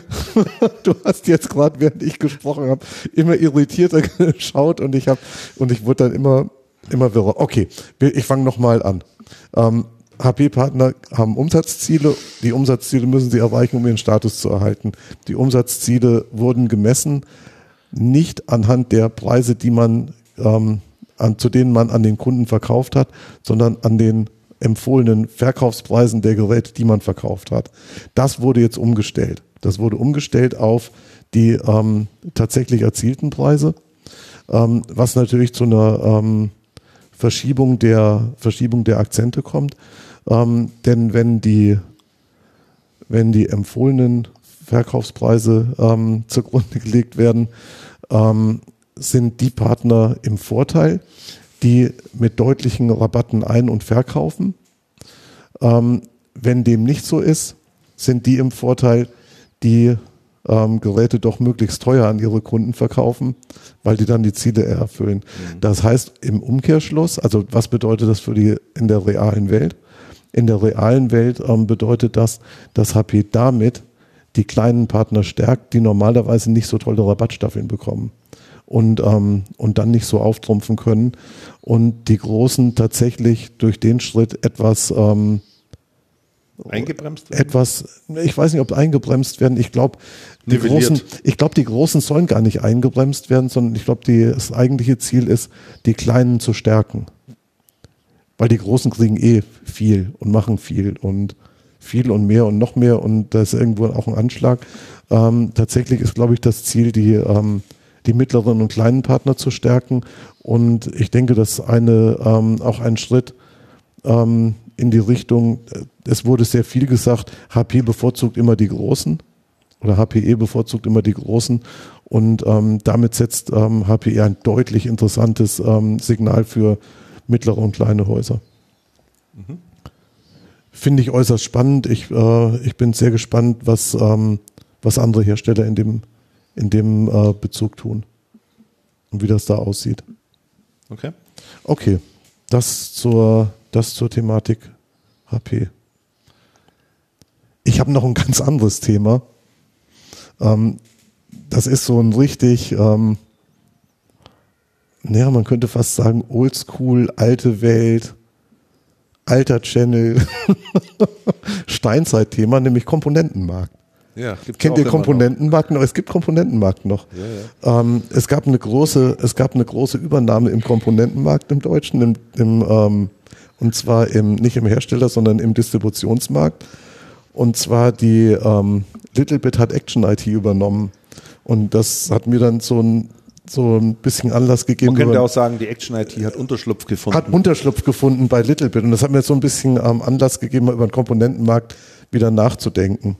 Gedanke eins: Ähm, Komponenten, die im, im deutschen Channel früher eine Wahnsinnsbedeutung hatten, spielen wirklich so gut wie keine Rolle mehr oder eine sehr, sehr untergeordnete Rolle. Das ist so die, die ähm, Beobachtung Nummer eins. Ähm, von den drei sehr großen Distributoren ähm, haben zwei das Komponentengeschäft sehr stark zurückgefahren. Die machen da ganz, ganz wenig. Das ist für die nicht mehr unbedingt so strategisch, wie das früher mal war. Ähm, das ist die Also und die Techdata. Wer im Komponentengeschäft ähm, von den Großen sehr stark ähm, und zunehmend stärker ähm, wieder auftritt, ist die Ingram, die ja kürzlich ähm, die Components BU, die es nicht mehr gegeben hat, ähm, wieder ins Leben gerufen haben und die eine sehr, sehr große Basis an kaufenden Komponentenkunden ähm, haben, ähm, wo ich wirklich erstaunt war, wie viel es in Deutschland da noch gibt, die das, die das tun. Ähm, das ist so die eine Geschichte. Ähm, die andere Geschichte ist, der Komponentenmarkt ist dann eigentlich von Distributoren so aus der zweiten Reihe gemacht worden. So eine Sievert und Kau, eine Littlebit hat da viel gemacht, eine Action IT, in Teilen eine API, obwohl die anders, inzwischen auch anders aufgestellt sind und nicht mehr so komponentenlastig. Und die sind praktisch unter dem Radar der Großen immer durchgeflogen und konnten da auftrumpfen und waren dann auch bei Festplattenherstellern, also haben da eine Riesenbedeutung. Mhm.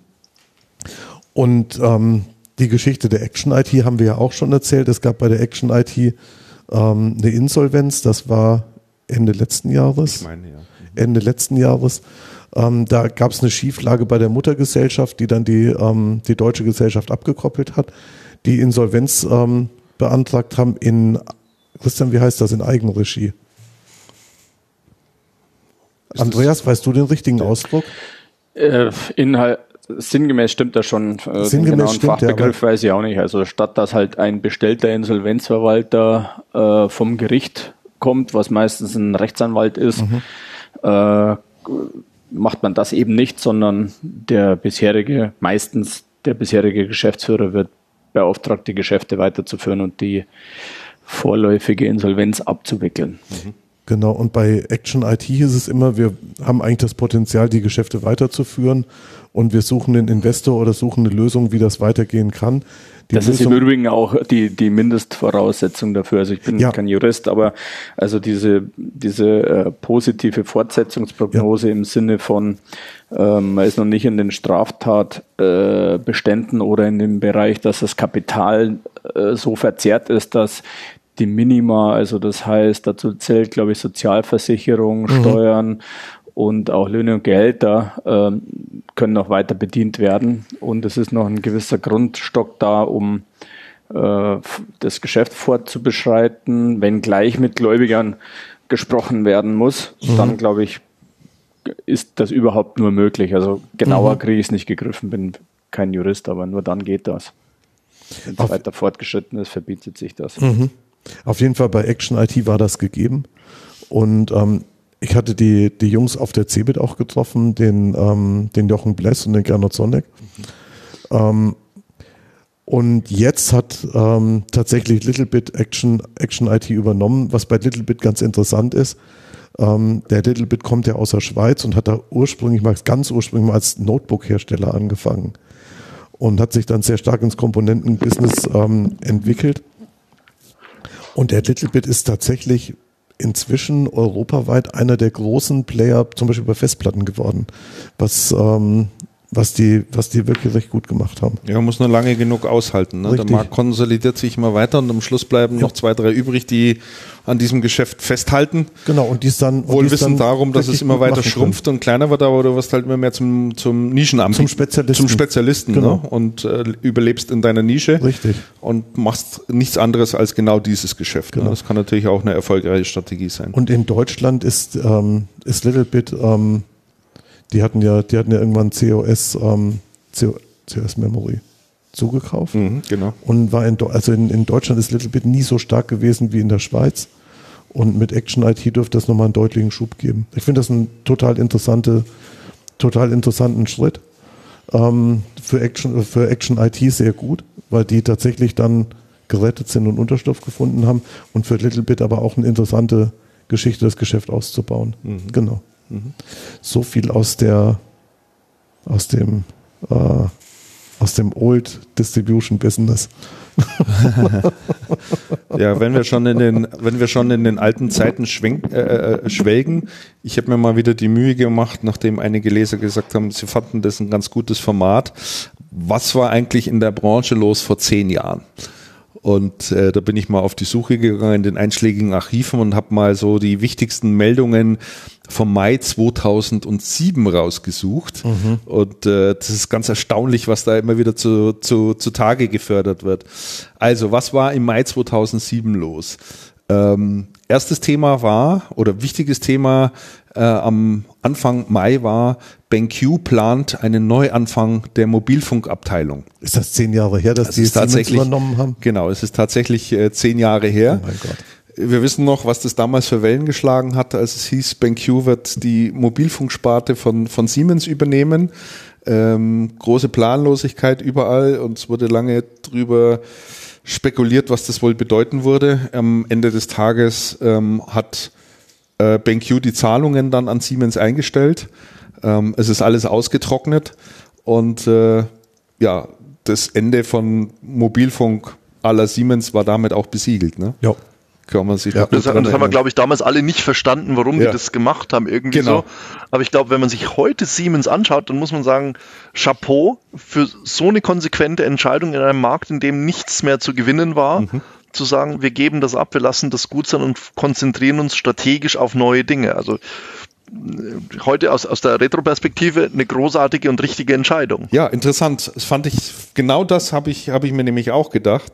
Ähm, damals konnte man dieses Thema tatsächlich überhaupt nicht einschätzen, aber wenn man das jetzt in dem, in dem Kontext dann mal sieht und mit, mit, mit, mit dieser Distanz jetzt eben von zehn Jahren, äh, kann ich dir nur absolut beipflichten. Es war genau der richtige Weg, weil damals zu der Zeit, und äh, ich glaube im Herbst ist es dann auch soweit, äh, werden wir auch zehn Jahre iPhone feiern.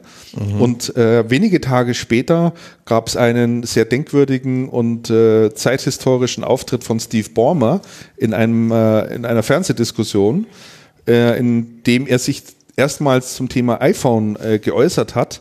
Ich glaube, ich habe diesen Trailer da hat er doch so gelacht, oder? da hat er schon gelacht. What?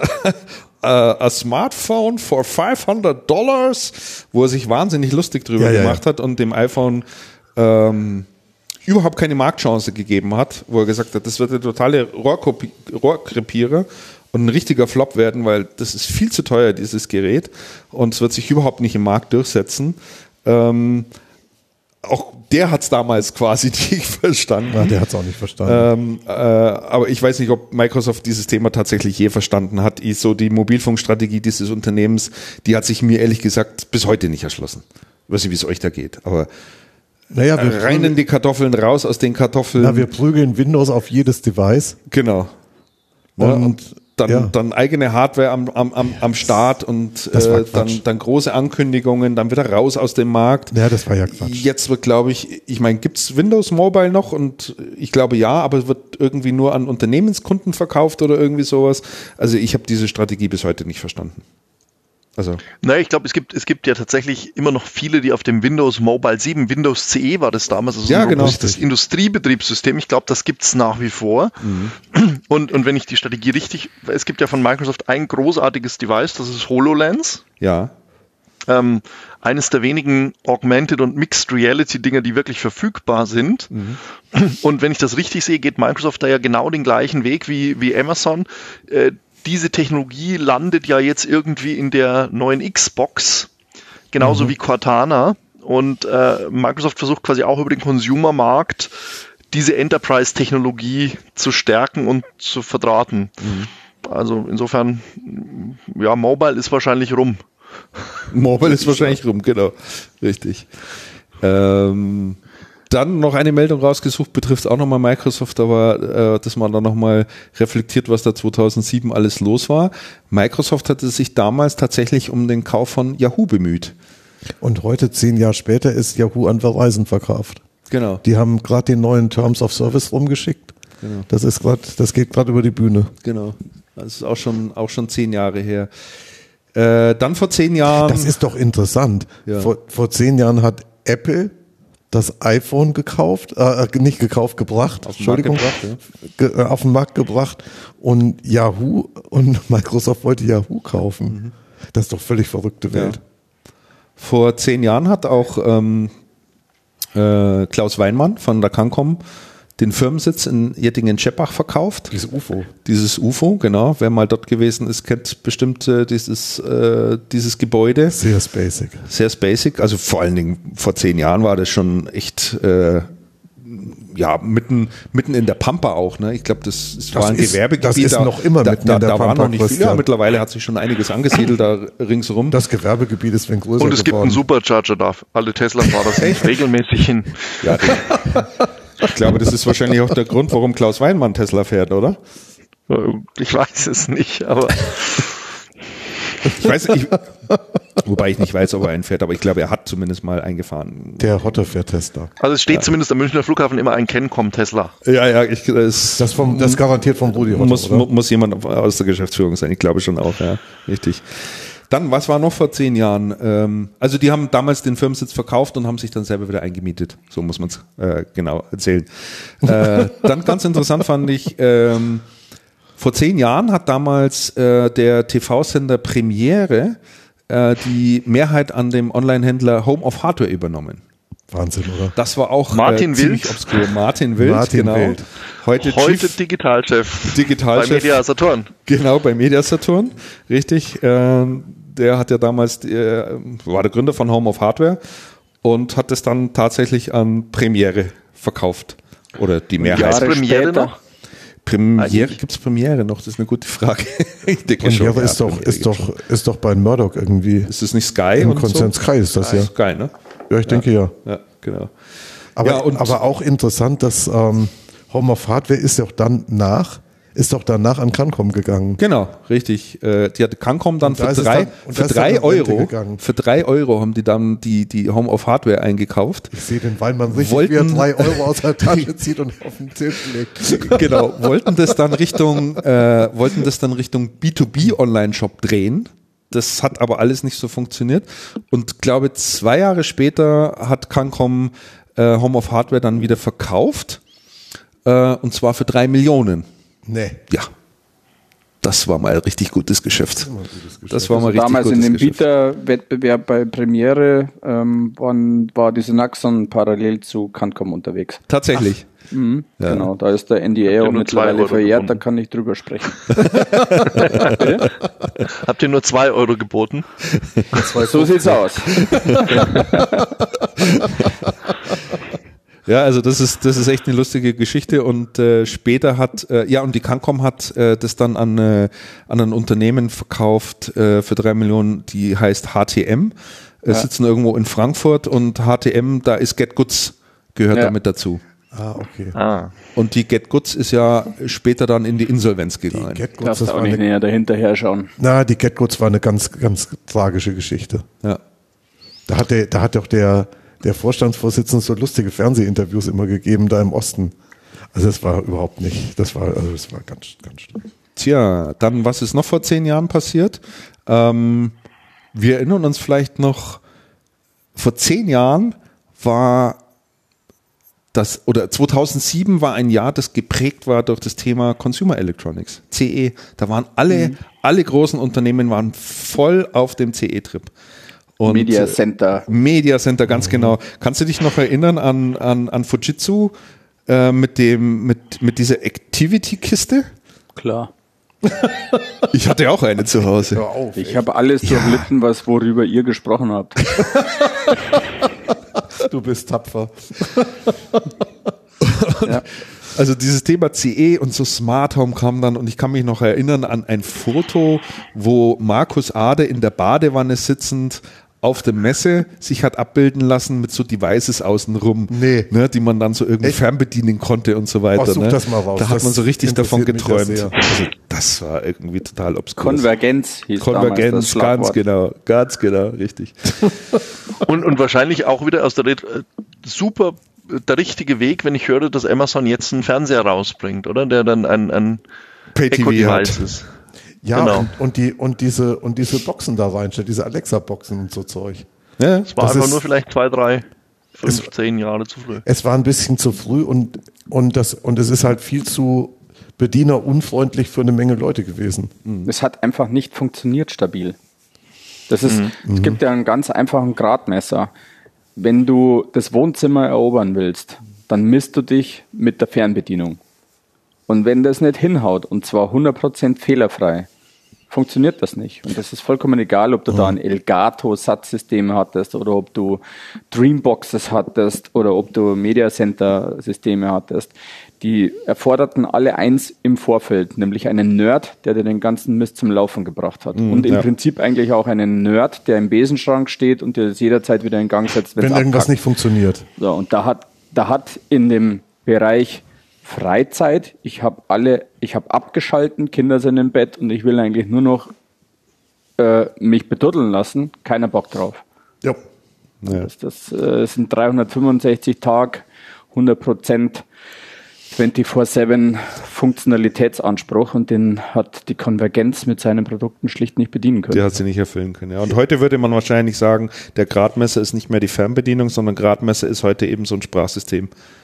Also kann ich, kann ich das darüber steuern? Ja, das ist der Convenience-Bereich. Davor kommt ja der Stabilitäts- und, ja, ja, ja. und äh, Verfügbarkeitsbereich. Und der kommt jetzt eben anders. Das, das in Anführungsstrichen Gerät ist dämlich und die Intelligenz liegt in der Cloud. Mhm. Ich und damit hast du ganz was anderes. Du hast nicht ein intelligentes System für einen Low-Budget-Preis unter deinem Fernseher stehen, sondern die Intelligenz liegt in Hochverfügbarkeitssystemen mit intelligenter Software und, und stabilen Prozessen in der Cloud und wird dir im Prinzip nur zur Bedienung ausgeliefert und du bedienst ja nicht ein physisches Gerät unter deinem Fernseher, sondern was in der Cloud liegt. Mhm. Und damit mhm. funktioniert's. Ja. Du hast ja äh, bei dir im Haus auch so ein bisschen Smart Home Technologie untergebracht. Ja. Ähm, war das eigentlich ähm, für dich so im Nachhinein betrachtet auch eine die richtige gute Entscheidung oder hast du es nur so aus ja, Bastel- und Hobbygründen gemacht, weil es sich einfach mal interessiert hat, wie das alles zusammenspielt und funktioniert? Naja, gut, letzten Endes gibt es eine zum anderen. Ähm, also ich bin 2009 eingestiegen, das ist ja aus technischer Sicht schon äh, echt lange, früh, eine ja. lange Zeit. Mhm. Ähm, und habe angefangen mit dem Thema äh, Heizungssteuerung. Ähm, also, nee, anders. Also wir haben KNX-Bussystem im Haus, mhm. ähm, haben also das Thema Lichtsteuerung schon ja, sehr, sehr lange gehabt. Ähm, allerdings die Heizung nicht, weil das damals auf KNX-Basis einfach viel zu teuer war. Du musstest zu jeder Heizung ein eigenes Kabel ziehen, um die Steuerung übernehmen zu können. Ich habe das damals ausgerechnet, es hätte pro Heizkörper 700 Euro gekostet. Ach, und wir haben 21 Stück davon im Haus. ähm, so, also eine ganze Menge. Ne? Ähm, so, dann haben wir parallel zum KNX-System ähm, uns entschieden für das RWE Smart Home. Also haben wir auch heute noch im Einsatz, aber eben nur für Heizung. Mhm. Ähm, und haben dann im Laufe der Zeit bedingt durch einen Einbruch bei uns im Haus das ganze Thema Security mit dazu genommen, auch auf KNX basierend und Visualisierung basierend. Das heißt, bei uns werkelt ein kleiner Mac Mini seit Jahren vor sich hin, verbraucht lediglich 5 Watt. Mhm. Ähm, Und das ist unser Visualisierungsserver. Habe mich damals bewusst nicht für den ganzen teuren Krempel von, von äh, Gira, wo damals der Home-Server noch 4000 Euro kostet hat, ohne Software und ohne Lizenz und in Wirklichkeit ein schön verkleideter 486er war. Ach Gott. ähm, und das funktioniert hervorragend. Also wir, im Prinzip läuft es wie folgt ab. Wir haben Innen- und Außenkameras, also innerhalb des Gebäudes und die komplette Außenanlage zu vier Seiten Kamera überwacht. Und die schalten sich in der Sekunde scharf, wo wir das Gebäude verlassen und die Alarmanlage scharf machen. Dann gehen die Kameras an und zeichnen auf. Aufzeichnen tun sie in der Cloud. Da, äh, auch da ein Hinweis, da gibt es ja viele lokale NAS-Systeme, die aufzeichnen. Mhm. Hat mir gerade kurz davor noch jemand erzählt, wie von einem Tennislandunternehmen, ähm, die die ganzen Kameras inklusive des Aus Aufzeichnungssystem geklaut haben. Also Ganz genau. Bringt, bringt, natürlich wenig. Das bringt dann, ne? wenig, wenn, die, genau. wenn sie die Beweise ähm, gleich mitnehmen. Ja, ganz mhm. genau. Mhm. Und ähm, ja, das werkelt das werkelt wunderbar vor sich hin. Ähm, jetzt kriege ich hier gerade einen Hinweis nach dem Motto, soll ich der ganzen Welt erzählen, wie ich abgesichert bin. Ich erzähle ja keine Details, sondern nur, äh, wie es grundsätzlich mal aufgebaut ja, ist. Ja, und im Sinne der Reiser, der, der Michael, von Michael Reisers Offenheit ist das durchaus die richtige Sache zu tun. Ja, es, es erzählt ja keine Details. Ne? Also äh, jede Kamera ist äh, hoch. Ähm, auch das Thema Sicherheit, glaube ich, haben wir ganz gut im Griff bzw. gelöst. Ähm, dann äh, die, äh, der nächste Step ist eben dann gewesen zu sagen, ich möchte keinen Security-Dienst haben. Also Stichwort Alarm wird ausgelöst. Also muss man dazu sagen, wir haben zu den Kameras auch eine Außenfeldüberwachung mit Außenbewegungsmelders, die vier Kennlinien haben, also äußerster Rand, Gartenzaun auf der Rasenfläche und dann sozusagen die Außenhaut. Mhm. Und das sind vier stumme Alarme, die ausgelöst werden. Also geht in den Garten rein, kriege einen Anruf und gucke auf die Kameras. Und der normale Weg ist ja, dass sich jemand eine Alarmanlage mhm. anschafft. Dann äh, löst aus, kriegst einen Anruf vom Security-Dienst, sagt, da ist was ausgelöst, soll man hinfahren. Ja gut, kein Mensch sieht was, ne? Und dann mhm. machst du es ein, zwei Mal, bis die da sind, ist sowieso jeder über alle Berge. Und die Folge, und da hatte ich mich vorher äh, tief eingelesen, ist, dass im Laufe von ein bis drei Jahren die meisten Alarmanlagenbesitzer ihre Alarmanlagen für kurzes Verlassen des Gebäudes nicht mehr scharf machen. Mhm. Und das ist natürlich eine Katastrophe. Super, ja, weil bei echt. uns war es so, wir waren nur 50 mhm. Minuten aus dem Haus und haben das Haus leer geräumt. Die haben uns abgepasst. Ähm, mhm. Ähm, naja, und ich habe gesagt, nee, das will ich nicht. Ich möchte in der Sekunde, wo äh, stummer Alarm ist, sofort alle Kameras auf dem Smartphone haben. Ähm, ja, und das, das haben wir ziemlich gut gelöst. Funktioniert auch im Ausland, wo der Ping immer relativ langsam ist. Mhm. Ähm, und dann kann ich handeln. Ne? Ich sehe halt einfach, es ist der, der mhm. bläde UPSler, der wieder mal was in den Garten legt, weil er keinen Bock hat, nochmal zu kommen. ähm, oder es ist die Stadtverwaltung, die meinen, sie müssen irgendwelche Stromkabel auf unserem Grundstück suchen, wenn wir nicht da sind. Ihr merkt was, ne? ähm, ja, ich habe jetzt gesehen, dass man auch bewegbare Kameras machen kann mit äh, 9 mm Läufen. Gott, das ist aber nicht erlaubt, glaube ich. Nee. Das ist nicht erlaubt. Ich glaube, es ist die Frage, was die abschießen, oder? nee, der, der letzte Part war Spaß. Aber wir haben äh, wie man aus den genannten Beispielen schon erkennen kann, natürlich auch das eine oder andere Mal einen Fehlalarm. Mhm oder einen echten Alarm, der aber auf Basis äh, eines Nichtfeindes, sprich Postbote oder mhm. Vergleichbarem passiert, ja, dann kann man halt ganz anders damit umgehen. Spricht das auch an, wenn da ein Fuchs über rein, rein, reinläuft? Nee, das sind schon so intelligente Außenbewegungsmelder, die nach Wärme und nach Umfang und nach Größe gehen. Mhm. Das heißt, ein Fuchs oder eine Katze, so die, also Marder, Katze, Dachs, so Zeug mhm. gibt's ja, bei uns ja, alles, ja. ähm, interessieren es nicht. Auch wir haben ziemlich viele Bäume und Büsche. Auch die kann man wegkonfigurieren sozusagen, wenn die sich bewegen. Ich habe, wir haben jetzt gerade so einen bescheuerten Ampel-Sonnenschirm äh, uns äh, angeschafft. Der macht mich gerade noch fertig, weil wenn Wind ist, dann bewegt er sich. Mhm. Ähm, den muss ich jetzt noch eine Fesselung besorgen. Oder ich konfiguriere ihn weg, aber naja, das, Ja. Das sind also Herausforderungen für Betreiber äh, ja. von Smart Home Technologien. Ja, genau. Interessant. Ja. Was war noch? Aber das ist ja auch gerade ein, ja? Pardon, ist auch ein spannendes Forschungsfeld. Ja, Google hat es ja auf der I.O. als eines der großen Themen angekündigt, Bilderkennung. Mhm. Ja, und auch. Stimmt, richtig. Äh, ich, ich glaube, hat jetzt eigentlich Amazon diesen äh, Channelcast gesponsert, aber ein nicht genannter großer ehemaliger Buchhändler hat seine Echo Devices jetzt ja auch mit äh, Bilderkennung ausgestattet genau. und hilft bei der Ankleideberatung. Das ist uns Männern wahrscheinlich überwiegend fremd wenn ich zumindest die meisten Männer auf solchen Konferenzen hier anschaue. Aber Bilderkennung ist ja eines der nächsten Big Things, äh, wenn man Google und diesem ungenannten Buchhändler ehemaligen glauben darf. Hast, hast du ja, glaube ich auch. Also können wir direkt nochmal auf meinen Anwendungsfall äh, runterbrechen. Ähm, wenn ich halt die Möglichkeit habe, in meinen Postboten, meinen UPSler, meinen Nachbarn äh, Kinder, Dachse, Füchse der, der, der Nachbarschaft äh, in die Bibliothek zu markieren, dann sind die halt vom Fehlalarm ausgeschlossen. Mhm. Also würdest du dir so ein System anschaffen?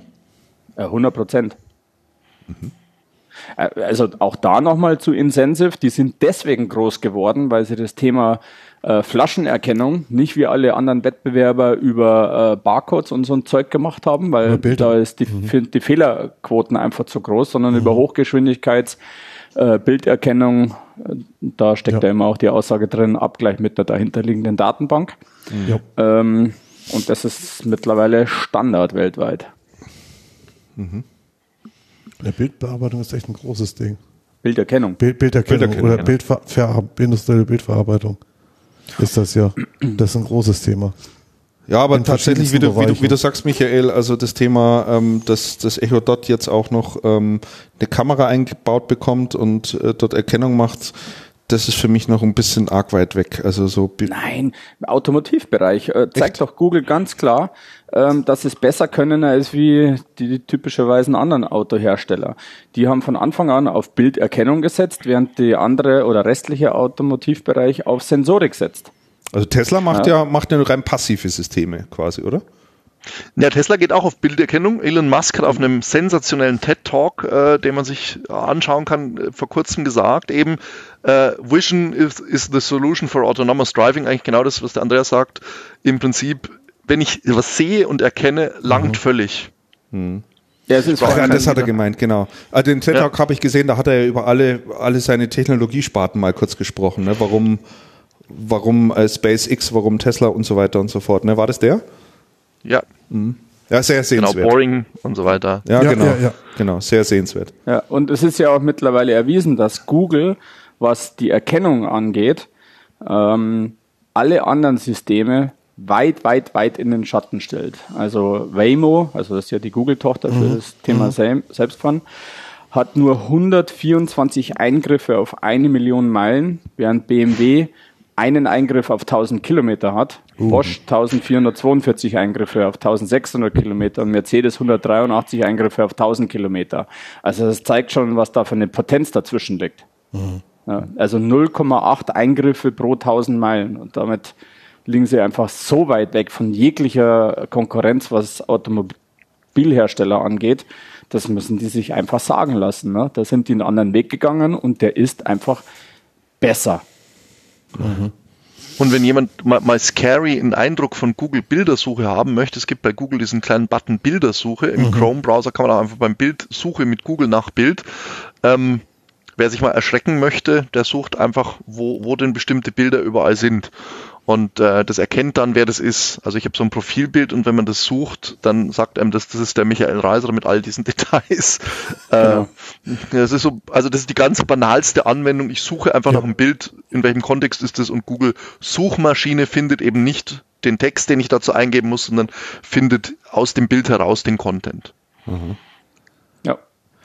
Wenn das jetzt noch automatisch verschlagwortet wird und verteckt wird, dann ja, wird's ja. Ja, da waren also du kannst schön, schöne Daten selber beeinflussen. Ja. Musst halt abrufen. Ja, interessant. Sag mal, äh, Michael, wann startet eigentlich Google mit seinen, mit seinen Cloud-Diensten hier in Deutschland oder sind die schon da?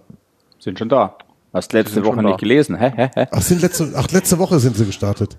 Nee, ja, habe ich nicht gelesen. Zwei, drei Wochen. Also ich bin auch Aber schon jetzt, das heißt am jetzt. Testen. Das heißt jetzt. Mhm. Okay. Alles klar. Also wir sind auch angeschrieben worden als Google-Nutzer mhm. und sind, ja, früher hätte man gesagt, Beta-Tester. Mhm. Ähm, ich kann noch nicht sagen, ob ich es gut finde oder nicht. Okay. Ja, da haben wir uns jetzt auch noch zu wenig damit beschäftigt. Ja, ich habe schon mal eine Nacht investiert. Da müsstest du halt dann demnächst ja. mal einen Zwischenbericht liefern. Das wäre schon interessant hier. Ja, also ich habe schon mal eine Nacht investiert. Uh, ja, aber das ist zu wenig. Hm. Klar.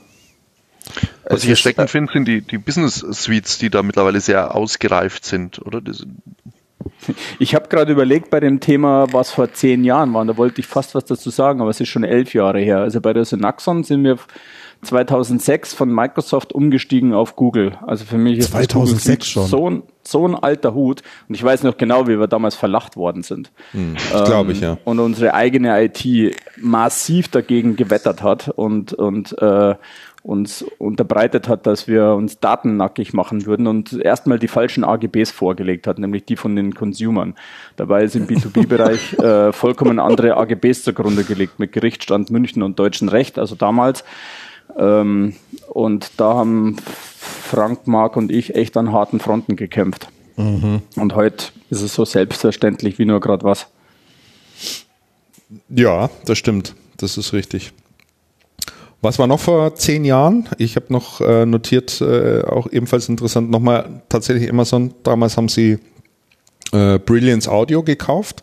Das war quasi der Wegbereiter für das Thema Audiobooks, die mhm. dann über Amazon vertrieben wurden und äh, der Firma Audible, die ja auch durchaus bekannt wird. Und vor zehn Jahren ähm, ging ein Riesenaufschrei und hat vor allen Dingen die Channel-Medien sehr lange beschäftigt. Äh, das Thema Dell steigt in den indirekten Vertrieb ein.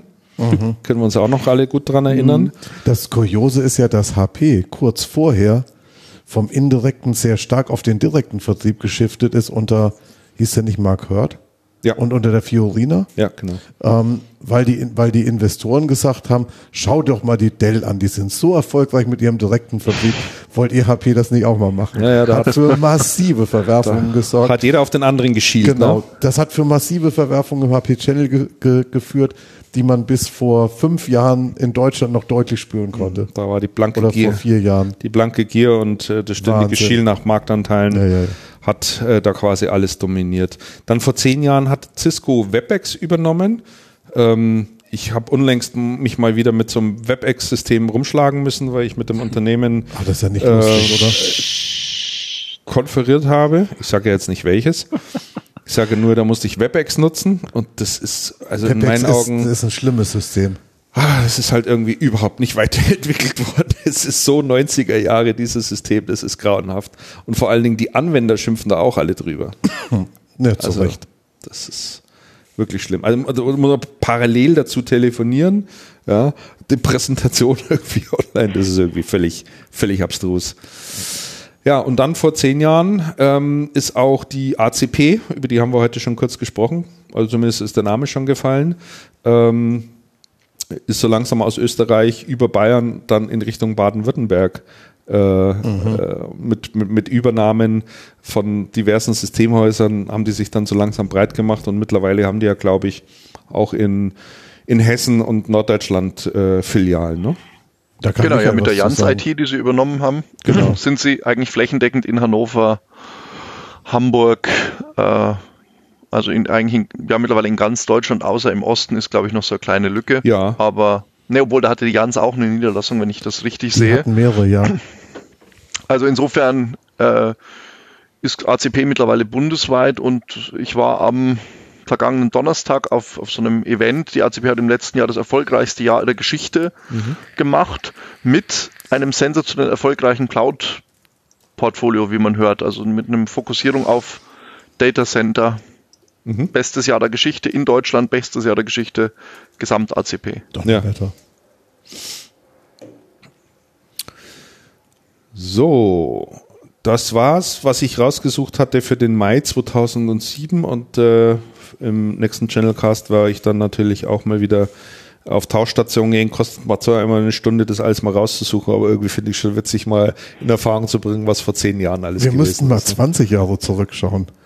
Ich weiß gar nicht, ob die Archive so weit zurückgehen. 97. 97. Ich, müsste müsst mal ein bisschen stöbern. Da, da war ich ja noch voll aktiv schreiberisch bei bei CRN ja, dann aber müsst ihr mal gucken, worüber ich da geschrieben habe. Da gibt es keine Online-Archive meines Wissens nach. Das die, Archiv, mein Archiv liegt auf meiner Eine CRN.de liegt, auf meiner, liegt auf meiner Festplatte. 97 gab es ein CRN.de. Gab es die schon? Ja.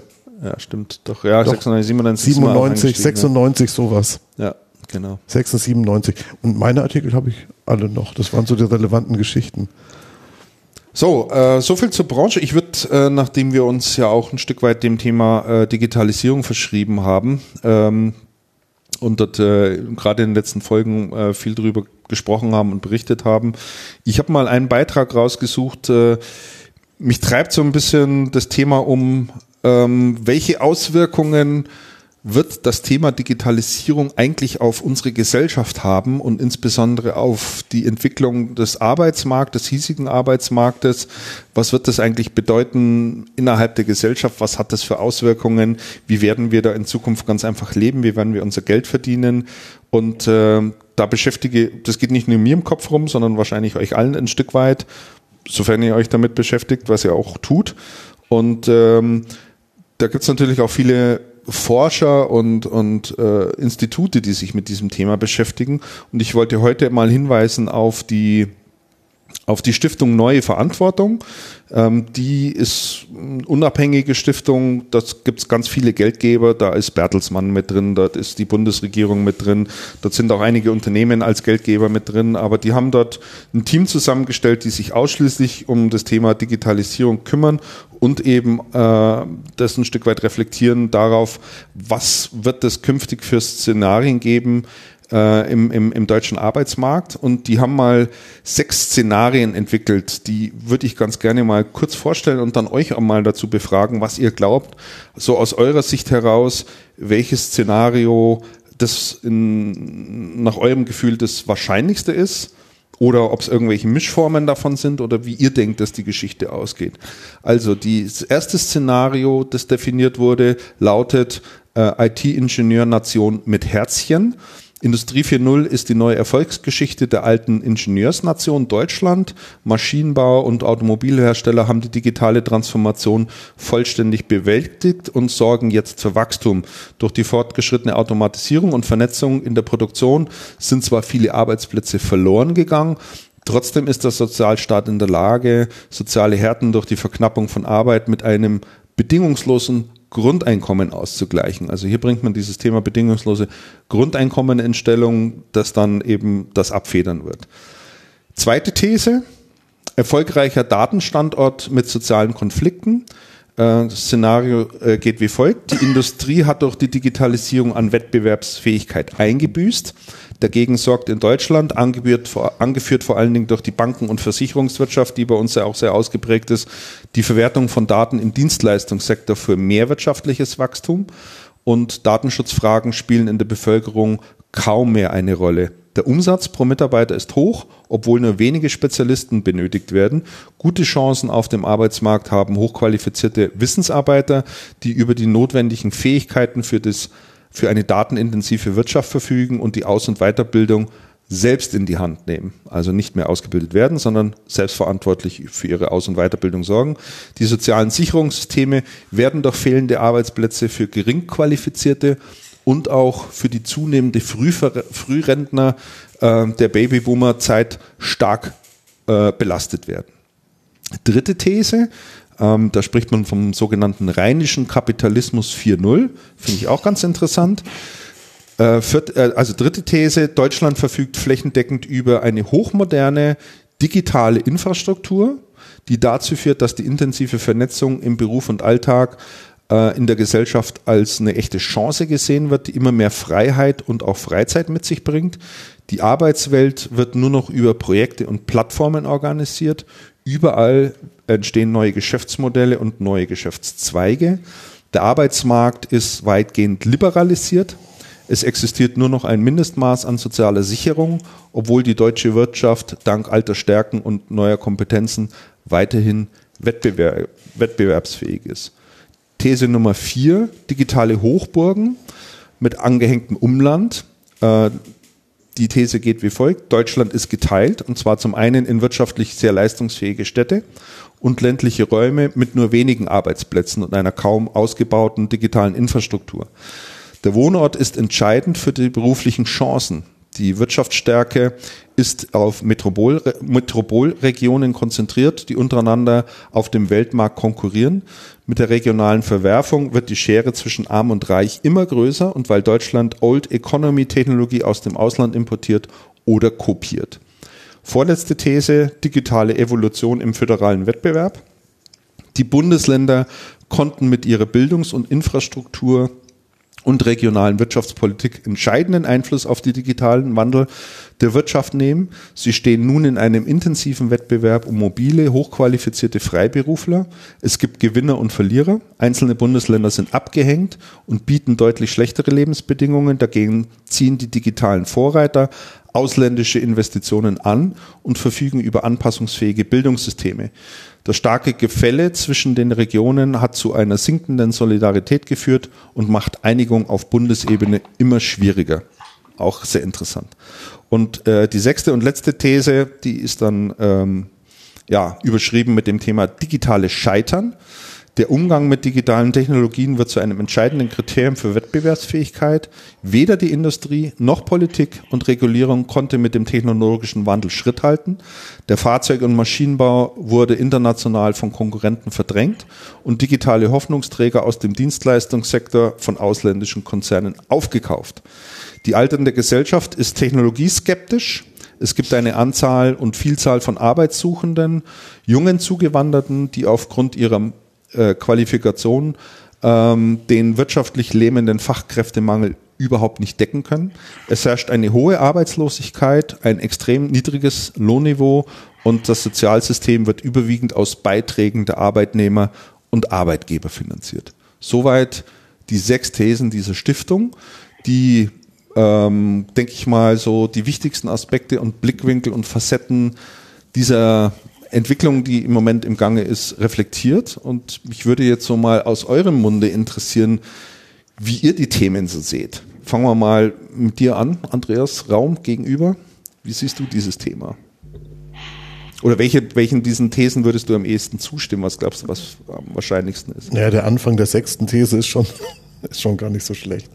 Also eher, eher, eher sehr skeptisch also dass, dass Deutschland es nicht verstehen wird, ähm, Digitalisierung als Chance zu begreifen, sondern die Technologieskepsis also ich weiß, wird? Ich weiß es nicht, ich sehe das nicht so schwarz-weiß, wie die, wie die Leute das sehen. Natürlich verändern sich die Sachen. Und natürlich sind sehr viele Leute hier, ähm, natürlich sehen sehr viele Leute in Deutschland, dass sich die Dinge verändern und dass man Dinge anders angehen kann. Und ähm, und natürlich gibt es Leute, die sagen, ey, so wie, so wie unsere Altvorderen das gemacht haben, werden wir es nicht tun. Gibt neue Tools, gibt neue Möglichkeiten, was zu machen. Also insofern sehe ich da nicht so schwarz-weiß. Ich glaube nicht, dass Deutschland im Ganzen scheitern wird oder so. Wenngleich ich natürlich, wenngleich es natürlich ein interessanter Punkt ist, dass die deutsche Bevölkerung massiv überaltert oder massiv altert. Ja klar, Babyboomer bin ich auch. 64er mhm. Jahrgang, da war und, und viele meiner Mit-64er sehen das, sehen die Themen, sehen die Themen Digitalisierung längst nicht so wie ich. Ja, klar. Wie denkt die Außenstation Werther über das, über das Thema? Alles gesagt dazu. Ich kann da, also, Andreas hat es gesagt. je älter eine Gesellschaft ist, desto verzögerter kommt die Umsetzung. Und das hilft unserem Wirtschaftsraum bestimmt nicht aber es ist keine Frage des Obs. Nö. Nee, also gerade Voice wird, gerade Voice äh, haben wir jetzt ausführlich auch heute schon beleuchtet, wird meines Erachtens nach dann nochmal einen Erdrutsch liefern, weil ähm, es versetzt eben ältere Menschen in die Lage, Technik für sie nutzbar zu machen. Ob es jetzt Essen auf Rädern bestellen ist oder ob es ein Taxi bestellen ist oder ob es äh, äh, das automatisierte Wohnheim ist das wird unterm Strich einfach allen helfen und immer dann, äh, es hat Technik grundsätzlich eine Daseinsberechtigung und wenn es dann auch noch bequem in der Bedienung daherkommt, dann bricht es auch. Es spricht, das stimmt schon, es spricht eigentlich dafür, dass ähm, also die, die zunehmende Digitalisierung und auch die, auch diese immer einfacheren User Interfaces und so. Was ich ja, was ich am Anfang der Sendung so erstaunlich fand, ist, also Michael, als du gesagt hast, na ja, also Apps, das ist dann schon zu kompliziert, das geht deutlich einfacher. Und noch vor ein paar Jahren haben wir gesagt, boah, was hat Apple eigentlich mit dem iPhone gebracht und mit der ganzen Bedienung? Und das ist so einfach, ist so einfach und intuitiv. Also das kann ja jeder. Und es konnte ja nicht jeder. Und inzwischen sind dann, sind dann neue Interfaces und neue Technologien wirklich so ja, einfach, dass es noch also einfacher wird. Und das, und das nimmt ja viele Leute in der Gesellschaft eigentlich mit. Es, aber es bricht bei 60, also im Alter von 60 bis Mitte 60, sagen wir mal, bricht äh, das Thema App-Bedienung.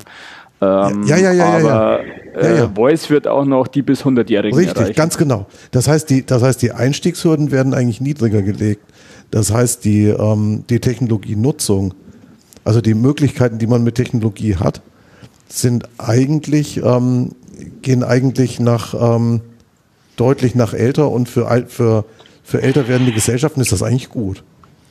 Also ihr sprecht jetzt viel über Technologie und über Akzeptanz von Technologie und Nutzen von, von, von Technologie. Mich geht es jetzt ein Stück weit um die, um die dahinterliegenden Auswirkungen. Du meinst also was, so, was, was, was alle werden Arbeit, arbeitslos, weil nur noch Maschinen arbeiten. Ja, natürlich. Ich meine, du hast dieses Thema Automation schlicht und einfach und äh, es gibt ja auch die These, die sagen, es wird hochqualifizierte äh, Arbeitnehmer in Zukunft geben mit ähm, äh, sehr sp großem Spezialwissen auf ihrem Gebiet und dann wird es eben nur noch die geben, die irgendwo in der Logistik arbeiten und Pakete von links nach rechts schichten im Niedriglohnsegment. Aber der ganze komplette der Mittelbau, Mittelbau fehlt dann sozusagen. Und äh, wenn ich mir heute anschaue, dass gerade wieder 30.000 äh, junge Leute als Bankkaufleute ausgebildet werden, ja, finanziert und gefördert, äh, gefördert durch diverse, diverse Programme, die aufgelegt wurden, da muss man sich doch, also da stelle ich mir schon die Frage, ist das der richtige Weg?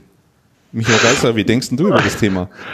Naja, ich, äh, also ich, Szenario 6 finde ich ehrlicherweise, das ist ja eine, eine Zustandsbeschreibung, äh, würde ich sagen. Ja. Das ja, kommt dem Digitales am Scheitern, das ist ja heute unsere Realität. Ja. Ähm, und ich bin 100% bei dir. Es wird natürlich eine grundlegende gesellschaftliche, soziale Veränderung stattfinden. Ich denke, gerade die soziale ist, ja. ist was, also Alexa ist super. Ähm, wenn ich jetzt mit anderen Mitmenschen kommuniziere, sind die deutlich weniger unterstützend. Im schlimmsten Fall haben die sogar eine eigene Meinung. Ähm, das verlernt man ja durch die Kommunikation durch so Chatbots. Also ich glaube, sind wir überhaupt schon in der Lage zu unterscheiden zwischen einem Chatbot ähm, und, und einem Kommunikationssystem und dann einem echten Menschen? Also das wird unsere soziale Interaktion, glaube ich, massiv grundlegend verändern. Ähm, und der zweite große Teil an Technologie, der da reinspielt, ist Robotik. Mhm. Äh, wir mhm. sehen das in Japan, wo halt äh, auch eine, eine überalterte Gesellschaft mit Robotern wieder äh, Zuneigung, Spiele, Beschäftigung, was auch immer gibt, Pflege erleichtert, also einen viel besseren Zustand ermöglicht. Und wenn man das jetzt auf eine gesellschaftliche Ebene zieht, ich glaube, das allein regional auf Deutschland zu begrenzen, ist völlig unsinnig, weil wir sehen heute eine, wenn ich heute ein Skill und ein Thema habe. Ich habe jemanden kennengelernt, der hat in Malaysia bei einer Versicherung gearbeitet und hat gesagt, ich habe so eine tolle Idee für Versicherungen, wo gibt es große Versicherungen? Ich gehe nach Deutschland. Und ich kenne viele Deutsche, die sind in Silicon Valley gegangen oder sonst. Ja. Also ich glaube, es ist ein globales, soziales, gesellschaftliches Thema. Und auf mich macht es im Moment den Eindruck, als würden wir die Diskussion darüber verweigern. Ich glaube auch, es wird nicht schwarz-weiß geben, sondern es wird ja irgendwie einen Weg geben, die, aber vielleicht wird sich gesellschaftlich unser System auch grundlegend ändern. Dieses Modell, ich arbeite ja. stundenweise und kriege dafür 8,50 Euro oder 160 Euro oder 400 Euro, das wird wahrscheinlich so nicht mehr funktionieren, weil ein Großteil der Arbeiten, die ich bislang gemacht habe, halt keiner mehr braucht. Ob als Bankangestellter, äh, da ist das in unserer modernen Welt heute schon Realität mhm. ähm, oder morgen in der, in der Realität eines Rechtsanwalts, Steuerberaters oder Softwareprogrammierers, den wir halt in ein paar Jahren auch nicht mehr brauchen. Ähm, insofern, ich bin dabei. Ich glaube, man muss es thematisieren, man muss das Szenarien spielen.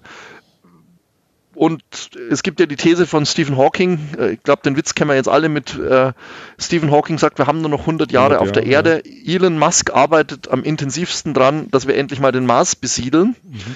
Ähm, ich, ich, ich glaube, wir haben keine Antworten, aber es wäre Zeit, sich damit tatsächlich zu beschäftigen. Genau, da wollte ich ein Stück weit drauf hinaus, also so im öffentlichen Diskurs und wenn ich mir so die Parteiprogramme derzeit anschaue, ich meine, wir haben dieses Jahr wieder äh, Bundestagswahl, ähm, kann ich diese Themen, finde ich da einfach viel zu wenig wieder. Ja, also da wird wirklich über so Sicherheitsthemen gesprochen und Gerechtigkeit der Arbeit, äh, dass die SPD hier beispielsweise für sich in Anspruch nimmt. Ähm, aber außer der FDP, die finde ich da schon wirklich ein Vorreiter, die sehr stark über digitale Themen auch äh, nachdenkt und äh, versucht, dieses Thema voranzubringen, finde ich die öffentliche Diskussion äh, da schon sehr, sehr still und ähm, habe so ein bisschen den Eindruck, dass wir da sehenden Auges in eine Situation möglicherweise hineinbekommen, die wir noch bereuen werden. Also das fängt ja bei mir schon mit dem Thema Infrastruktur an und äh, der zur Verfügungstellung von, von Technologien. Also wenn ich dort, mir dort auch andere europäische Länder anschaue, ja, ähm, nimm den Bereich Mobilfunk. Es ist in den skandinavischen Ländern absolut Usus, dass du dort, äh, wenn du einen Mobilfunkvertrag schließt, einfach mal 20 Gigabyte Datenvolumen hast. Ja, hier speisen sie mich mit eineinhalb Gigabyte ab und wenn ich ein bisschen mehr haben will, dann, dann fangen sie A schon das Maulen an und B äh, verlangen sie dann Unsummen an, an weiterem Geld. In Island äh, hast du bis in das letzte Kaff hinein und bis zum letzten Haus Glasfaser verlegt. Finnland genau dasselbe, Schweden ganz genauso. Bildungssysteme kippen. Ähm, ich glaube, die Schweden sind es, die äh, sowohl das Thema Lehrplan komplett abgeschafft haben, also überhaupt nicht mehr nach Lehrplan denken, sondern einfach nur noch dran denken, wie muss ich heute einen jungen Menschen ausbilden, damit er die notwendigen Fähigkeiten hat, um zukünftige äh, Berufe ausüben zu können oder Tätigkeiten ausüben zu können. Ähm, Thema bedingungsloses Grundeinkommen, was plötzlich auch tatsächlich im Silicon Valley geäußert wird. Also da glaube ich schon auch, dass da Leute drüben sitzen, die verstehen, was passieren wird, nämlich dass mhm. immer mehr Menschen in Arbeitslosigkeit kommen werden. Ja, oder einfach schlicht und einfach keine Arbeit mehr für sie da ist, weil man es automatisieren konnte. Oder durch Digitalisierung sie einfach nicht mehr notwendig sind. Und das führt schon zu großen Verwerfungen. Und da finde ich es, also ich finde es enorm wie still das hier ist zu diesem Thema. Ich glaube nicht, dass es so still ist. Ich weiß bloß nicht, ob wir es so verfolgen. Meine, meine Kollegin hat neulich für eine, ähm, für eine Geschichte, die sie geschrieben hat, mal ein bisschen recherchiert und es ist im Moment schon in den Medien sowas wie eine Panikmache vor Digitalisierung. Da werden viel Arbeitsplätze wegfallen, wir werden alle überflüssig. Ja, aber schau, jetzt nehmen wir noch einen ganz einfachen die Diskussion, Die Diskussion hast du in Deutschland schon. Weil wir gerade beim Thema Tesla selbstfahrende Autos werden. Was, was passiert denn jetzt, wenn, wenn in fünf, sechs, sieben, acht Jahren die ersten Autos unterwegs sind, die äh, einfach völlig autonom hm. äh, Personen transportieren können und Taxi nicht mehr in der Form benötigt wird? Was passiert mit den ganzen Taxifahrern? Was passiert mit den ganzen Autowerkstätten, wenn ja. Elektrofahrzeuge auf der Straße sind? Brauchst den ganzen Inspektionsquatsch nicht mehr. Mit den Verkäufen, also ich glaube, dieses äh, autonomes Fahren, das ist so das Musterbeispiel der Digitalisierung. Früher gab es Taxifahrer, sagt man, okay, was machen die in Zukunft? Na gut, werden sie Paketzusteller, die stehen in München zumindest an jeder Ecke rum. Da muss es ganz viele geben. Blöd gibt's Drohnen, äh, Otto testet Roboter. Mhm. Äh, dann wären es halt Lkw-Fahrer, ne? die fahren auch irgendwann autonom und dann stellt sich natürlich die Frage und äh, wir ITler neigen ja dazu, aus unserer Perspektive zu sagen, haha, wir machen das natürlich, äh, ich glaube, aus einer gewissen Arroganz heraus, zu sagen, jemand, der, der Lastwagenfahrer, Taxifahrer ist, ähm, den brauchen wir vielleicht nicht mehr, dass das aber natürlich bis zum Rechtsanwalt geht, bis zum Steuerberater, bis zum Programmierer, bis zum System Buchhalter, Systemadministrator, ähm, selbst lernen, also das, das betrifft ja ganz viele Dinge, Designer, ja, äh, mhm. Äh, das ist, und, und das ist dann schon ein gesamtgesellschaftliches Problem. Und wie geht man mit diesen Leuten um? Mhm. Äh, vor allen Dingen, wenn das mehr sind und, und was ist dann auch Sinn? Ja, also ich glaube, das ist schon, und, und wenn ich ein Unternehmen habe, ich bin total kundenzentrisch, aber meine Kunden haben alle kein Geld mehr, um meine Leistungen zu kaufen. Ganz genau. Ganz äh, genau. es gibt ja von Karl-Heinz Land den Begriff der Dematerialisierung. Also wer da was lesen möchte, das finde ich einen ganz schönen Begriff, der sagt Dematerialisierung. Äh, Karl-Heinz Land gibt es ganz viele Bücher, digitaler Darwinismus, kann man, glaube ich, immer mal so als Grundlage dazu lesen. Mhm. Mhm. Ja, also genau, da gibt das Ende des Zufalls oder äh, des Zufallsnarren, äh, da gibt es wirklich unglaublich viel Lektüre. Letzten Endes aber es war ganz so dramatisch wird, also ist ja immer die Frage, auf welchen Zeitstrahl entwickelt sich das und ist quasi die Faktenschaffung schneller als wie die Adaption mit neuen Modellen, also sprich die Veränderung. Und tendenziell ist die Digitalisierung mit seinem vor allem disruptiven Potenzial deswegen so gefürchtet, weil es halt einfach in vielen Bereichen sofort echt einen radikalen Kahlschlag bedeutet. Ne? Ähm, das ist einfach so das, was vergleichbar ist mit der industriellen Revolution damals, ähm, was halt in wenigen Jahren einfach äh, die, das, die handwerkliche Fertigung einfach in weiten Bereichen abgelöst hat. Ähm, das, das scheint mir hier schon auch nochmal vergleichbar zu sein. Das Bild ist, ich würde Bild allerdings die Wandlungsfähigkeit der Menschheit hier nicht unterschätzen wollen. Nein, die darf man also während früher ein Schreiner einfach halt, halt nicht umsatteln konnte auf einen anderen Beruf, so sind die Menschen heute nicht nicht zuletzt deswegen, weil sie einfach einen ganz anderen Bildungsgrad per se schon mal haben ähm, und ein längeres Leben vor sich haben, auch gezwungen zu adaptieren. Äh, und zwar bestimmt in Zukunft zwei, dreimal in so einer Gesamtlebensphase, sich nochmal fundamental zu verändern. Also wenn ich da in meiner näheren Verwandtschaft so schaue, äh, was da Leute heute machen und womit die mal äh, von der Berufsausbildung gestartet haben, dann hat das oft nichts mehr gemeinsam. Jetzt ist das nicht unbedingt ähm, äh, ein Beispiel für Digitalisierung, aber ich würde uns Menschen da nicht zu früh abschreiben. Und ich glaube auch nicht, dass diejenigen, die heute kurz vorm Rentenalter ausscheiden, aufgrund von, von äh, Digitalisierung, Disruption, wie auch immer du es nennen willst, ähm, also das, das gab es ja auch schon vorher äh, in anderen technologischen also Bereichen, die, die dass Leute quasi arbeitslos geworden sind aufgrund von technologischen Fortschritt. Ja, auch da haben immer wieder viele Leute abseits des medialen Bewusstseins oder Wahrnehmung den Weg zurück in äh, Lohn und Brot gefunden, aber nicht zwingend wieder in dem ursprünglichen Jobprofil. Ähm, einfach weil man auch muss. Ne? Und es ist doch, es ist doch auch niemals es ist doch auch niemals absehbar gewesen, zum Beispiel, wenn man die industrielle Revolution jetzt ähm, sich anschaut. In Deutschland hat es ja bis in die 20er Jahre Millionen an landwirtschaftlich, eher in, in äh, Wanderarbeitern in landwirtschaftlichen in landwirtschaftlichen Berufen gegeben. Und es ist ja nicht wirklich absehbar gewesen für die Menschen damals, ähm, dass die Industrie, die damals dann zugelegt hat, in der Lage wäre, all diese Jobs und mehr zu schaffen und erheblich mehr zu schaffen. Ja, also natürlich hat sich natürlich darin, hat sich deutlich verändert.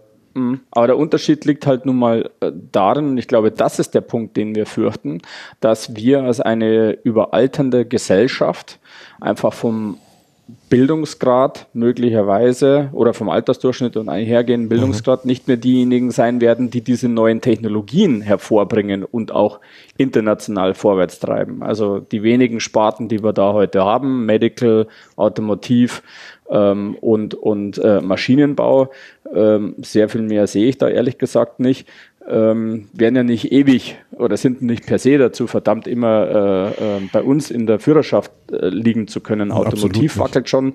Ähm, Medical glaube ich jetzt eher nicht und, und äh, Maschinenbau schon erst recht nicht. Aber ähm, eine überalternde Gesellschaft hat natürlich tendenziell ein größeres Risiko, da auch noch Pfründe abzugeben, ähm, wenn von unten nichts nichts nachwächst oder wenn man den Bestand an arbeitsfähiger Bevölkerung nicht nachqualifiziert. Also ähm, ja, ich, ich sehe es äh, schon ein bisschen dramatischer, weil ich glaube, dass der Vergleich mit der industriellen Revolution ein Stück weit äh, hinkt. Und zwar, du hattest gerade über das Thema Zeitstrahl gesprochen. Ne? Also man muss sich, denke ich, dieses Thema Digitalisierung nicht vorstellen als ein linear ablaufenden Prozess, sondern das geht exponentiell nach oben. Also die Zahl der Technologien, die hier an den Start kommen, die Zahl an disruptiven Kräften, die nimmt einfach exponentiell zu. Und das macht die ganze Geschichte in meinen, in meinen Augen schon weitaus dramatischer. Ich glaube auch sehr wohl an die Adaptionsfähigkeiten der Gesellschaft und von Leuten, die mal eine Ausbildung genossen haben und dann sagen, okay, das gibt's jetzt halt nicht mehr, jetzt mache ich einfach was anderes. Aber die Frage ist halt, A, werden die dann zukünftig tatsächlich noch gebraucht? Also brauche Aber wo ist der Unterschied zur na, weil die, die Geschwindigkeit es macht für mich. Aber das war bei der Industrialisierung ganz genauso. Nein, nicht in dem, da waren einzelne Branchen betroffen, aber mittlerweile betrifft es ja ähm, nicht nur eine Branche, sondern es betrifft so ziemlich jede Branche, die damit, äh, die damit konfrontiert ist. Also das, das hat ein ganz, ganz, genau hat ein ganz anderes das Momentum. aber auch. Das glaube ich nicht. Also Industrialisierung also hat schnell, von Automotiv über äh, Bekleidungsproduktion, Nahrungsmittelproduktion, äh, Geräteproduktion, alles erfasst. Alles, ja. was irgendwie ja, äh, durch Dampf angetrieben und äh, äh, Handgriffsstandardisierung. und sie tut es ja noch heute, Andreas. Ja, tut es ja noch sie heute. Sie tut es ja noch genau. heute, das ist ja noch nicht abgeschlossen. Und dann gibt es mit ja Sicherheit Übergangszeit, von der wir alle nicht wissen, wie lange es dauert, ähm, wo ganze weite Teile der Bevölkerung in, in Armut und Schlechtlohnzeiten hineingepresst werden. Es war ja kein Zuckerschlecken, in so einer Fabrik arbeiten zu müssen. Ähm, und das war ja übrigens auch die Geburtsstunde von diversen ja. äh, Parteien, äh, die heute auch wieder die Frage stellt. So, ja. Genau. Ähm, und aber ob am Ende dieses Zeitstrahls nicht sich wieder was Neues hervortut, glaube glaub ich, ehrlich gesagt schon. Das glaube ich auch, ganz äh, deutlich. Du brauchst jetzt nur mal nach Griechenland schauen. Vor vier, fünf Jahren haben wir da noch äh, die Diskussion gehabt, ähm, der, der Letzte macht's Licht aus, so nach dem Motto. Wenn du heute da mit Jüngeren sprechen, so nach dem, die sagen, okay, keine Ahnung, was vor vier, fünf Jahren waren. Ich bin jetzt 19 und auf der Basis dessen, was ich jetzt an Umgebungs- äh, oder Gegebenheiten vorfinde, starte ich mein Unternehmen und sehe zu, dass ich äh, irgendwie vorwärts komme. Also mich, mich macht, mich macht diese, so. diese Asynchronität, äh, was gesellschaftliche Entwicklung anbelangt und technologische Entwicklung anbelangt, macht mich schon, äh, beschäftigt mich schon ein bisschen, bisschen mehr.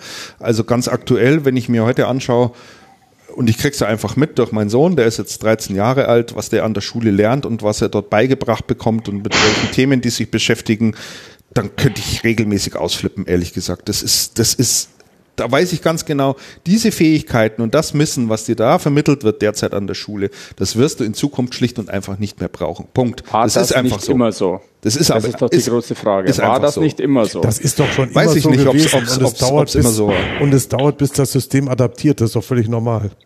Aber ich, ich glaube, ich glaube, das ist schon, da bin ich ein bisschen beim, beim Christian. Es ist natürlich die, die Spreizung ist einfach so groß äh, von, von uns, die wir jetzt da ähm, Digitalisierung hautnah täglich erleben, uns Gedanken drüber machen, bis hin zu Menschen, die das einfach nicht mehr verstehen. Mhm. Äh, wir hatten vorher eine Mauer als Thema und ja. äh, in, in, immer mehr Ländern gibt es dann Menschen, die sagen, ey, ich verstehe es nicht mehr und deswegen hätte ich gerne eine Mauer, weil die löst mein Problem. Ja, ja, ja, ja, absolut. Und ich, und ich glaube, das ist das eigentliche gesellschaftliche Thema. Ja, diese Veränderung ist da und wahrscheinlich wird sie die Menschheit auch überleben, so im Großen und Ganzen. Aber ist diese Adaptionsfähigkeit, ist diese große, große Spreizung, ob die dann wirtschaftlich, bildungsmäßig, ähm, auch überhaupt von den Möglichkeiten ähm, und, und auch von den, Zug von den Potenzialen der Zukunft können eben dann alle Firma gründen oder gibt es einfach Leute, die Verlierer sein werden? Mhm, genau. Äh, die, die Masse und, und dieser, dieser die Verlierer, äh, da wissen wir einfach auch noch nicht, wie die reagieren werden. Also werden die sich damit abfinden oder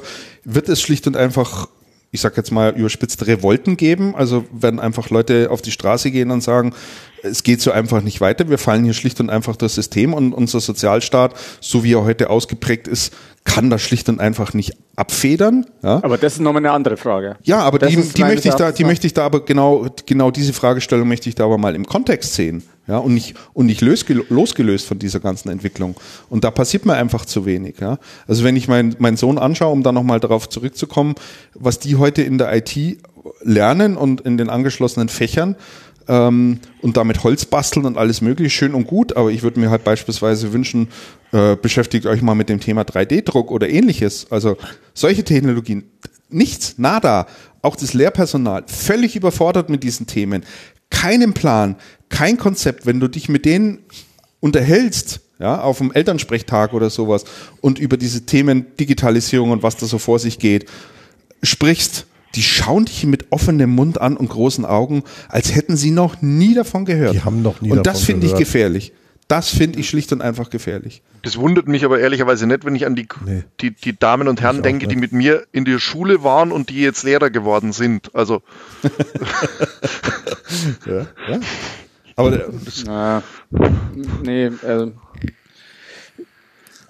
ich, ich finde, das muss man trennen. Ähm, also das eine ist der Bildungsauftrag, wie muss der ausgestaltet sein, damit wir, ich sage jetzt mal, Talenten die bestmöglichste Grundlage geben, um in die Zukunft zu starten, die letzten Endes Impact auf die Wirtschaft und somit auch auf die Gesellschaft und alle sozialen Systeme haben. Da bin ich bei dir, Christian. Da muss das man zusehen, dass wir immer, immer mo modern sein und, und auch am Zeit der Ball sein. Und ich sage mal tendenziell, einfach systemisch bedingt, ist da aus unserer Wahrnehmung, und die deckt sich sicherlich auch mit der breiten Bevölkerung, der schulische Betrieb immer hinten dran.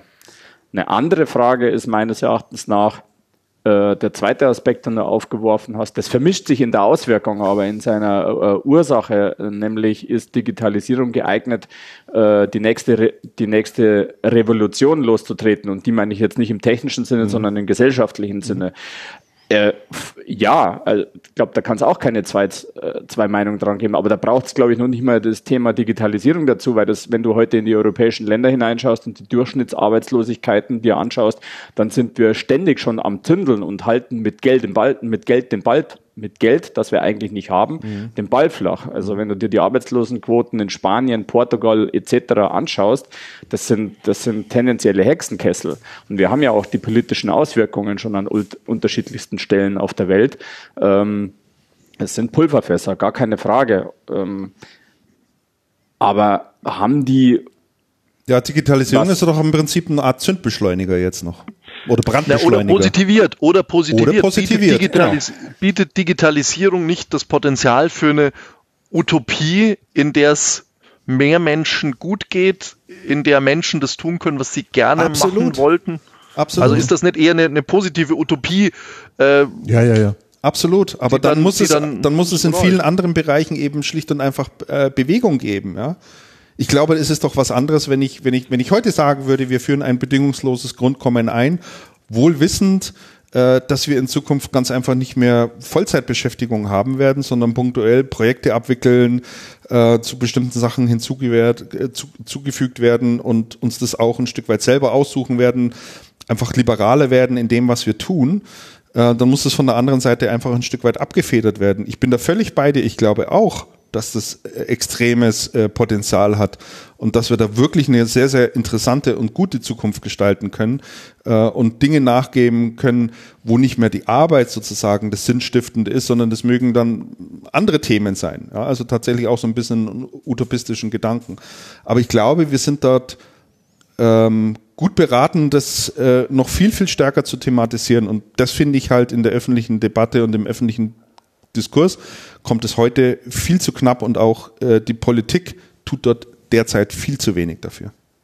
Die trauen sich nicht wo, ran an das wo, Thema. Wo, woher nimmst du die Erkenntnis, dass die Politik da zu wenig tut? Du brauchst dir bloß irgendeine Talkshow anschauen, beliebigen Formats. Das ist völlig egal, wenn ich dort Aber höre, was die zu sagen haben zu den, äh, zu den Geschichten. Das ist äh, bar jeglicher Realität, ehrlich gesagt. Aber Talkshow ist nicht äh, Inhalt täglichen politischer Arbeit. Also da muss ich jetzt einfach mal eine Lanze für die politische Arbeit brechen. Das, was wir in den Medien oftmals wahrnehmen, das hat nichts mit dem politischen Alltag zu tun. Ja, also das ist echt erstaunlich. Politik ja, findet ja faktisch muss man in erster Linie sagen. mal äh, regional statt. Ähm, und wenn man heute mal äh, Arbeit anschaut von also ich kann jetzt mir hier von uns sprechen, unserer Bürgermeisterin oder auch äh, Politiker, die ich hier ähm, im Bielefelder Raum auf Kommunal- und auf Stadtebene kenne, also die Leute, die haben Plan und die wissen, wovon sie reden und die wissen, an welchen Stellschrauben sie drehen müssen. Nur das ist natürlich ein Geschäft, was sich nicht von heute auf morgen durchsetzt und auch nicht von heute auf morgen äh, zeigt. Ähm, und darüber geordnet hast du dann die politischen Parolen ähm, auf Bundesebene und verbreitet über, über die übergeordneten Medien. Und die werden tendenziell dann als rückständig wahrgenommen, weil auch die Debatte äh, sehr abstrakt geführt wird. Aber in der täglichen politischen Arbeit ähm, und Meinungsbildung, sowohl Input als auch Output auf, in der politischen Arbeit, nehme ich als äh, sehr kompetent wahr. Und auch Vollkommen egal, welche Partei es im Übrigen ist. Ich wollte jetzt hier also kein, Poli nee, du hast mich falsch verstanden. Ich wollte jetzt hier kein Politiker-Bashing betreiben oder Parteien-Bashing nee. betreiben im, im eigentlichen Sinne. Nur ich nehme es einfach oder ich habe das Gefühl, dass es in der breiten Öffentlichkeit völlig anders wahrgenommen wird. Ich glaube ja, sehr wohl, dass das ist, das da ist definitiv so. Das ist so. so. Aber wenn ich mir hier lokal anschaue, was äh, die IHK mittlerweile zu dem Thema Digitalisierung aufsetzt, stemmt, von Vorträgen über Events bis hineingetragen in die diversen äh, Gremien, äh, ob es jetzt die Ausschüsse sind etc., ist vollkommen egal, ob es der Handelsausschuss ist, ob es der Dienstleisterausschuss ist. Äh, überall hat das Thema Digitalisierung Einzug gefunden. Es wird auch Normierung betrieben. Es wird äh, sowohl gesellschaftlich diskutiert als wirtschaftlich diskutiert als sozial äh, unter sozialen Gesichtspunkten äh, diskutiert. Und das ist letzten Endes ja auch die Aufgabe von Politik. Das ist die professionell geführte Diskussion zum, zur, zur Meinungsbildung und äh, Überleitung auf Handlungsebene. Und ich also da finde ich, ist unser politischer Apparat extrem fit und, und wach und, und am Puls der Zeit. Ja, ja, ja. ja ich, ich glaube, man muss sich auch vergegenwärtigen, dass natürlich der, der langsamste in dieser Gruppe da der, der Maßstab ist. Ja, genau. Ganz genau, äh, genau so ist es. Wir tun uns immer leicht, weil wir sind nur dem Kapital verpflichtet das erstmal. Wir müssen schauen, wo morgen der nächste Auftrag herkommt. Politik muss aber die gesamte Bevölkerung mitnehmen und hat hochkomplexe Fragen äh, gleichermaßen zu beantworten und dann abstrakt noch eine Richtungsbildung äh, oder eine, eine, Richtung rausdestillieren. Äh, wir, wir müssen ja nicht äh, äh, im Konsens äh, wirtschaften, sondern wir können ja ganz egoistisch so vorwärts gehen, wie wir es für richtig halten.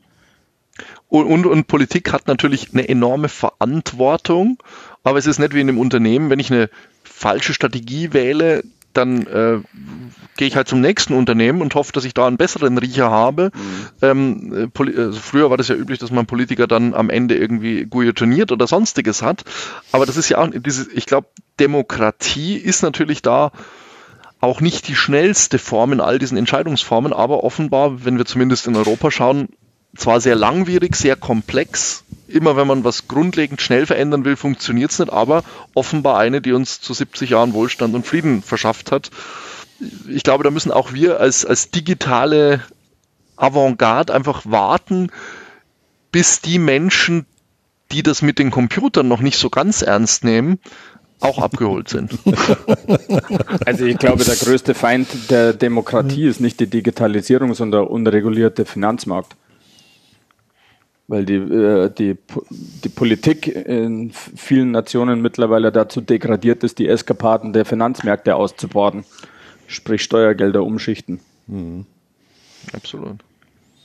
Ja, ein vielschichtiges Feld, äh, wie man merkt anhand äh, der Diskussion. Und äh, ja, wir sind da auf dem Weg der Meinungsbildung, was ich auch gut finde. Da muss es auch durchaus konträre Ansichten geben und äh, da müssen wir uns einfach auch mit Argumenten austauschen.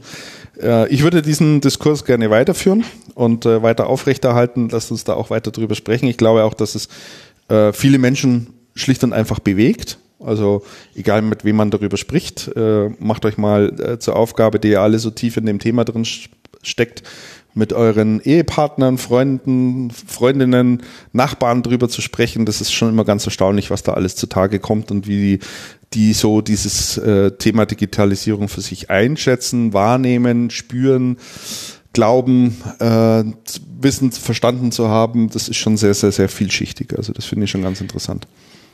Ich beobachte da, dass äh, weite Teile das Thema Digitalisierung als solches gar nicht wahrnehmen, mhm. sondern das passiert einfach. Genauso ja, wie es mit dem Thema Cloud passiert ist. Also kein Mensch würde von sich behaupten, dass er irgendwie in der Cloud das hat, aber zweifelsfrei ein Gmail-Konto und vorher ein GMX-Konto gehabt. Ne?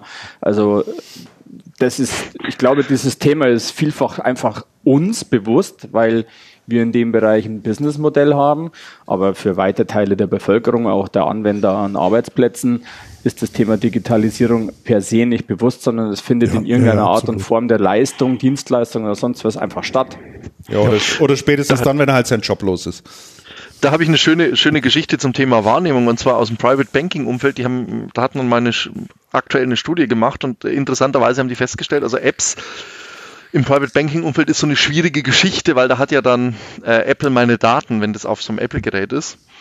ähm, aber auf mit einem Echo Device da ist das überhaupt kein Problem, weil mit dem rede ich ja, das kenne ich ja.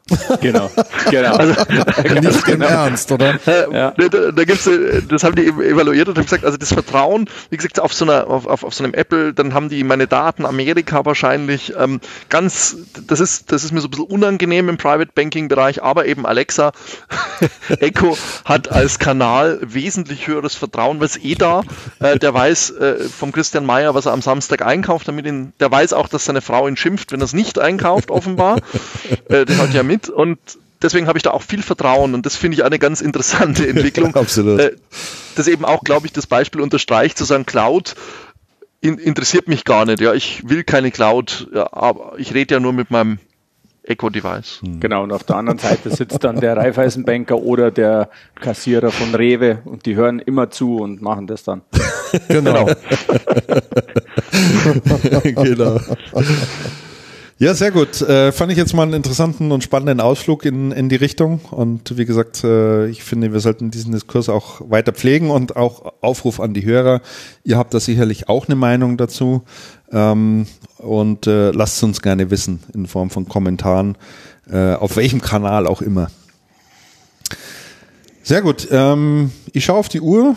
Wir haben 9.30 Uhr heute pünktlich begonnen. Es ist 12 Uhr mittlerweile. Ich denke, wir können so langsam zum Ende kommen. Ich sehe auch auf der Themenliste ist, glaube ich, jetzt nichts mehr oder kein Thema mehr drauf, über das wir zwingend sprechen sollten, oder? Ich frage lieber nochmal vorsichtig in die Runde oder habt ihr noch etwas?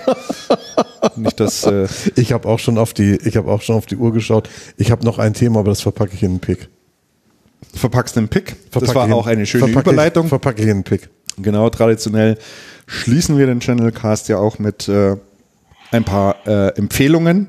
Und äh, ich habe jetzt den äh, Michael Reiserer gestern nicht gesagt, dass er sich vielleicht noch einen Pick überlegen kann, aber ich nehme dich einfach mal als letztes an die Reihe. Vielleicht hast du ja noch irgendeine Empfehlung, äh, wo du sagst, äh, darüber wollte ich mal informieren oder das wollte ich mal in die in die äh, in die Hörerschaft hineintragen, weil es interessant ist. Komm, Dann gerne. soll ich mal anfangen? Äh, ja, fang an. Dann hätte ich nämlich zwei Picks. Mhm. Der, das sind, ähm, das sind zwei, zwei Dinge, die man, die man wirklich ganz gut online machen kann. Ähm, ähm, Pick Nummer eins, das war eigentlich eine Geschichte, über die ich noch sprechen wollte, aber ich pack, verpacke das jetzt in einen Pick. Ich bin, ich bin neulich auf der ähm, Ingram Hausmesse gewesen, der Top. ähm, aber die, ähm, die Geschichte in, in äh, einen Pick verpackt geht, geht folgendermaßen. Ähm, die Ingram hat einen, hat einen äh, Cloud-Verantwortlichen, einen weltweiten, Nimesh Dave. Das ist ein indischstämmiger Kanadier, der in England aufgewachsen ist, irgendwie so oder ein kanadischstämmiger, ein indischstämmiger Engländer, der in Kanada aufgewachsen ist, jetzt in Kalifornien lebt, ähm, Nimish Dave. Ähm, ich hatte das äh, Vergnügen, dessen Keynote auf der, auf der VIP-Veranstaltung zu hören und ähm, ich hatte die Ehre, den noch in so einer Gesprächsrunde mal ähm, zu haben und, und äh, zu moderieren. Ein, ein echter Visionär, ein echter Visionär, der hat also wirklich sensationelle Dinge da erzählt, die man mit einem Distributor wie Ingram eigentlich überhaupt nicht, überhaupt nicht übereinbringt. Ähm, Pick. Ich stelle ich stell einfach mal Nimesh Dave, der schreibt sich Nimesh mit SH und ähm, Dave so wie Dave. Ähm, ich stelle einfach mal einen äh, YouTube-Link ähm, zu einer Keynote von dem. Ja. Ähm, Dass man sich ein, das mal anschauen kann. Schaut euch das mal an. Googelt mal Nimish Dave. Auf YouTube gibt es unheimlich viel, unheimlich viel, ähm, unheimlich viele Auftritte von dem. Da kommt ganz oben einer, der ist so 10, 12 Minuten lang auf einer Veranstaltung. Der Mann ist wirklich sensationell. Wir haben uns ja über viele dieser Veränderungen ähm, unterhalten, die kommen werden. Mhm. Und der ähm, bringt auf der Bühne sehr, sehr, sehr mit großer Leichtigkeit ähm, thematisierte Veränderungen, die es schon gegeben hat und stellt so Fragen ans Publikum. Mhm. Und dann fragt er bei einer Veranstaltung, fragt er, von, von euch allen Anwesenden, war eine der, eine der Fragen, die von euch allen Anwesenden, hat irgendeiner von euch eigentlich eine Landkarte benutzt und schaut dann so, und dann sagt so eine Landkarte, dieses Stück Papier, wo so ein Weg drauf ist und, also der, der Mann Falkplan. Ist, der Falkplan, Falk, Patentgefalt, der Mann ist wirklich gut. Schaut euch den an. Ich, äh, ich verlinke den mal, man kann den gut googeln. Man findet den, man findet den auf, ähm, auf, äh, das wollte ich schon sagen, YouTube. Auf, Amazon, auf YouTube ähm, findet man den sehr, sehr gut. Ähm, Pick Nummer eins. Ähm, Stell doch den Link bitte gleich in die Themenliste ja, damit. Ja, rein. ja, ja, ja. Dann habe ich das. Mache ich sofort. Ähm, Pick Nummer zwei. Es gibt eine, es gibt eine Magazin oder Online-Plattform, die heißt digitale-leute.de. Digitale Leute. Das, das ist ein, ähm, das ist ein recht interessanter, ein recht interessantes Format. Ähm, das hat auch sehr viel mit unserem letzten Thema zu tun. Was die nämlich tun ist, sie ähm, stellen junge Leute vor, die in interessanten neuen Berufen arbeiten. Mhm. Online-Marketeers, irgendwelche Social-Media-Manager, Leute aus Werbe- und Kommunikationsagenturen, aber dann auch Leute von Microsoft und anderen Firmen, die Dinge tun, die man so im traditionellen gar nicht kennt. Ich habe mir so ein paar von denen angeschaut und habe gedacht, also Donnerwetter, es gibt schon echt sehr interessante ähm, Themen, mit denen man sich beruflich beschäftigen kann. Sehr interessante Arbeitsweisen und sehr interessante Sachen, äh, sehr interessante Möglichkeiten, Dinge zu erledigen es ist eine, eine Fundgrube, eine Fundgrube interessanter, interessanter Dinge. Bei manchen Dingen denkt man, meine Fresse, dass irgendwer für sowas Kohle bezahlt, ist ja auch erstaunlich. Aber bei vielen Dingen denkt man, das ist echt schon interessant und man kommt dann so ins Nachdenken und denkt, so ist mein Bild von diesen, von diesen ganzen Tätigkeiten und von der Welt, ist das eigentlich so auf dem neuesten Stand, obwohl ich jetzt auch mit vielen Dingen schon ziemlich weit vorn dran bin. Also sehr, sehr sehenswert es, ähm, es bietet reichlich Inspiration, es ist sehr unterhaltsam, das ist immer mit Videos gemacht, auch ist auch sehr, sehr professionell gemacht. Also es macht richtig Spaß anzuschauen. Mhm. Ähm, www.digitale-leute.de. Mhm. Link steht schon im Themenplan. Jetzt suche ich den anderen raus und überlasse dem nächsten Pickenden das Feld.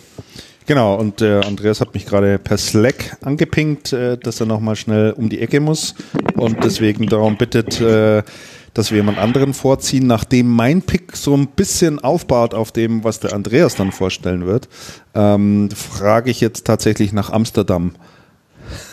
Ja, ich habe, ich habe, ich bin ja, ich habe schon gesagt, also grundsätzlich Startups. Ähm, mein Pick ist natürlich ein konkretes Startup. Grundsätzlich, äh, liebe Systemhäuser, liebe Hörerinnen und Hörer und liebe Andreas, lieber Christian, schaut äh, nach Frankreich, schaut euch die Pariser Startup-Szene an, da gibt es sensationelle Dinge, cool, äh, ist auch vom Essen her angenehmer als das Silicon Valley und auch näher also für die für die geografisch nicht so bewandten. Nee, also schaut was, nach was reicht man denn, was reicht man denn in solchen Häusern hier so im französischen Startups dann äh, zum, Ach, zum Essen? Ganz ganz unkompliziert. Man geht einfach mal drei vier Gänge Mittagessen.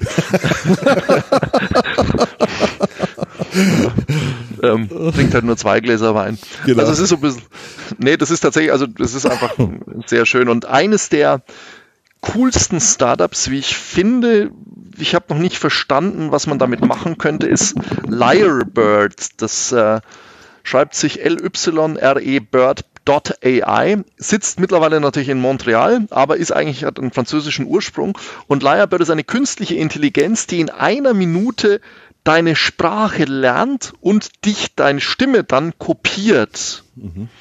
Also eine, man kann das quasi nutzen, um wenn man einen Film, dann kann dir eine König Ludwig, wenn es von dem eine Sprachaufnahme gäbe, könnte dir Gerhard Polt Stücke vorlesen. ähm, man könnte Kommunikation führen. ähm, man könnte sagen, mein Personal Shopping Assistant ist ein äh, ist Brad Pitt, da merkt man jetzt auch wieder das Alter, gell? ich bin vermutlich nicht ganz in Seiten der YouTuber angekommen. Gronk, Aber das heißt Gronk musst du sagen. Gronk, das ist so der Star. Okay, Gronk. Okay. Schrecklich, fürchterlicher Typ, kann nicht hören. Ich Werde ich wahnsinnig. Aber das heißt, eine Minute Stimme aufnehmen und Lyrebird kann jetzt quasi diese Sprache, Emotionen, Sympathie, Stress, Ärger in dieser generierten Stimme verwenden und kann Echt? dann quasi mit dir in dieser Sprache sprechen. Ähm, oder du kannst auch deine eigene Stimme, deinen eigenen Virtual Kollegen bauen. Das ist, ich habe neulich gesehen, da, da, muss man immer so ein bisschen aufpassen, das, ist, das hat ja so zynische Komponenten oder wahrscheinlich, es gab eine, eine Dame, die hat sich quasi ihren verstorbenen Freund als Chatbot gemacht. Ui, nein. Und ja, äh, einfach mal googeln, äh, das war jetzt ein bisschen scary.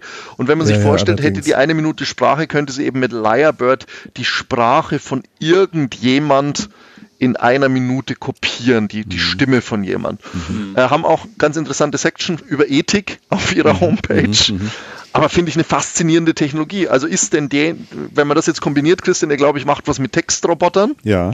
ja also jetzt machen wir dann. Eine, ja. Entschuldigung. nee, bitte. Andreas ist schon drauf auf der Seite wahrscheinlich. Naja, ich, also ich kenne das, äh, also. habe mir das auch schon mal angeschaut. Ich bin allerdings anders drauf gestoßen, nämlich über Soundcloud. Da gibt es einen Lyrebird-Kanal. Und dort laden Leute halt unendlich viel Zeug von sich hoch und da gibt es einen eigenen Bereich nur mit Obama. Total geil. Lass dich scheckig.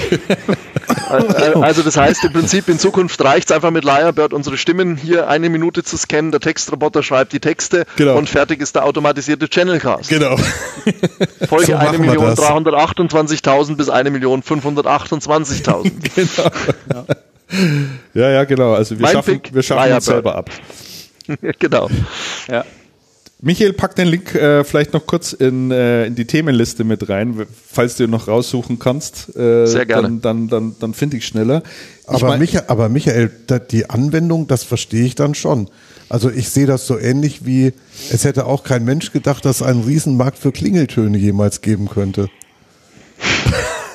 und das geht doch in eine ganz, und das geht doch in eine ganz ähnliche Richtung. Und man möchte doch seine Alexa vielleicht auch mit anderer Stimme hören und, und, und. Da kann man doch unterschiedlichste, da kann man doch tolle Dinge drauf bauen. Ja, allein die Skalierung in der Beratung. Also wenn ein Vertriebler dann sieben Verkaufsgespräche gleichzeitig führen kann. Zum Beispiel. Am Telefon. Ja, das ist, das ist ja echt total irre.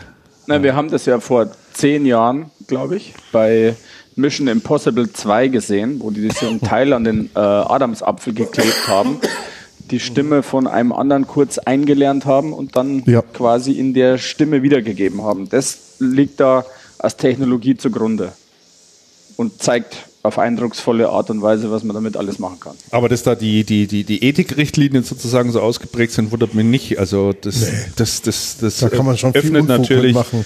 öffnet natürlich alle Tore in Richtung Manipulation. Ne? Dass du immer gleich schlecht denken musst. Nein, ich denke da jetzt nicht schlecht. Äh, es ist eben ein, ein, einer der der Gedanken, die einem da natürlich über, äh, durch den Kopf schießt und das hat das Unternehmen ja für sich offensichtlich auch erkannt. Ne? Äh, kann man denn auf der, auf der, das kann man tatsächlich auf der Plattform nutzen selber? Also kann man da selber mal was ausprobieren? Äh, genau, es gibt viele Demos, also man kann es kopieren und äh, man kann sich dann auch, es gibt eine, eine Developer-API und man kann sich registrieren und kann das testen. Es ist nach wie vor in einer, in einer frühen Phase, es ist also jetzt vor kurzem released worden. Mhm. Ähm, aber man kann schon ausprobieren. Ich glaube jetzt nicht public auf der äh, Homepage, da kann man nur Dinge hören. Ja. Ähm, aber man kann sich dann da registrieren und kann dann dort das beginnen umzusetzen. Super, sehr interessant. Klasse. Dann übergebe ich nach Werther an den Andreas. Ja, ähm, ich habe drei und muss aussuchen. Ne? Ähm, also zunächst einmal wollte ich mich bedanken. Ich habe es leider vergeblich gesucht. Ähm, es gab mal vor einiger Zeit einen ziemlich ausführlichen Thread bei Facebook, wo wir das Thema Telefonanlage äh, losgetreten haben und oh, haben dankenswerterweise extrem viele äh, Hinweise bekommen die wir für uns auch alle durchgearbeitet haben. Klar war, wir wollen eine cloudbasierte ähm, äh, Telco, äh, Telefonanlage haben und ich wollte jetzt hier einfach mal Danke sagen für die zahlreichen Hinweise. Ähm, entschieden haben wir uns am Ende des Tages für Placetel, weil sie unseren Anforderungen einfach am besten entsprach. Das ist aber jetzt nicht der Pick. Der Pick ist ähm, etwas, ähm, ja, ist gar nicht so wahnsinnig neu, aber äh, ich glaube noch ziemlich unbekannt, nämlich Inbox für Google Mail. Ähm, ist auch eine eigene App. Was macht Inbox für Google Mail? Ähm, es, es ist schwierig zu erklären. Also es gruppiert quasi Inhalte meines Mail-Postfachs sinnvoll. Oh, das ähm, ist sinnvoll. Bitte? oh, das finde ich total sinnvoll. E-Mail ist ja echt die Hölle. Ja, also ich gebe da mal ein Beispiel. ich gebe jetzt bei Inbox für Gmail äh, DMX ein, also die Messe, auf der wir mhm. nächste Woche sind. Und dann äh, gruppiert es mir alles zusammen, was da irgendwie in Zusammenhang steht. Nämlich einmal meine Buchungsbestätigung des Fliegers von Hannover nach Wien, äh, zum Zweiten meine Ausstellertickets, die natürlich per Mail gekommen sind, ähm, den diversen E-Mail-Verkehr mit dem Aussteller und uns hin und her, äh, plus äh, Reiseinformationen im Sinne Hotelbuchung. von wann genau die Hotelbuchung gruppiert dazu, dann wann wann ich hier losfahren soll. Also es macht mir auch eine eine cool. Reiseskizze im Sinne von wann muss ich hier mein äh, Hintern rausbewegen, damit ich rechtzeitig zum Flughafen bin. Mhm. Es äh, macht mir einen Vorschlag, wie ich vom Flughafen am besten ins Hotel bekomme, äh, komme. Ähm, heißt natürlich datentechnisch wieder nackig machen, aber ähm, das ist so ein typischer Nutzen, mhm. der so überzeugend ist, dass man eben an der richtigen Stelle wieder seine Schalterchen umlegt und, und die Freigaben erteilt, in mhm, Anführungsstrichen. Genau. Und das ist wirklich, also für mich ein, ein äh, ja, also macht's Leben einfach wieder ein ganzes Stück leichter und sinnvoller und punktgenauer Spitze. Mhm. Darf ich dich bitten, auch Von zu wem dem ist das denn?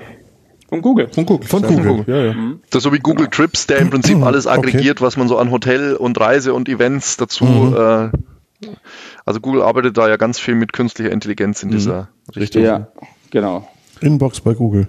Genau. Kannst du den ersten Pick, den du eingetragen hast, auch noch kurz erwähnen, äh, ja, Andreas? Weil, da, mhm, genau, genau, weil mein, ja. meiner äh, Pack dann da äh, ist dann noch eine Schicht ja, drüber sozusagen. Okay. Also ähm, wir haben ja schon oft genug davon erzählt, dass wir, ähm, ich sage jetzt mal recht data-driven unseren Sales Cycle aufgebaut haben und äh, auch für, über verschiedene Tools.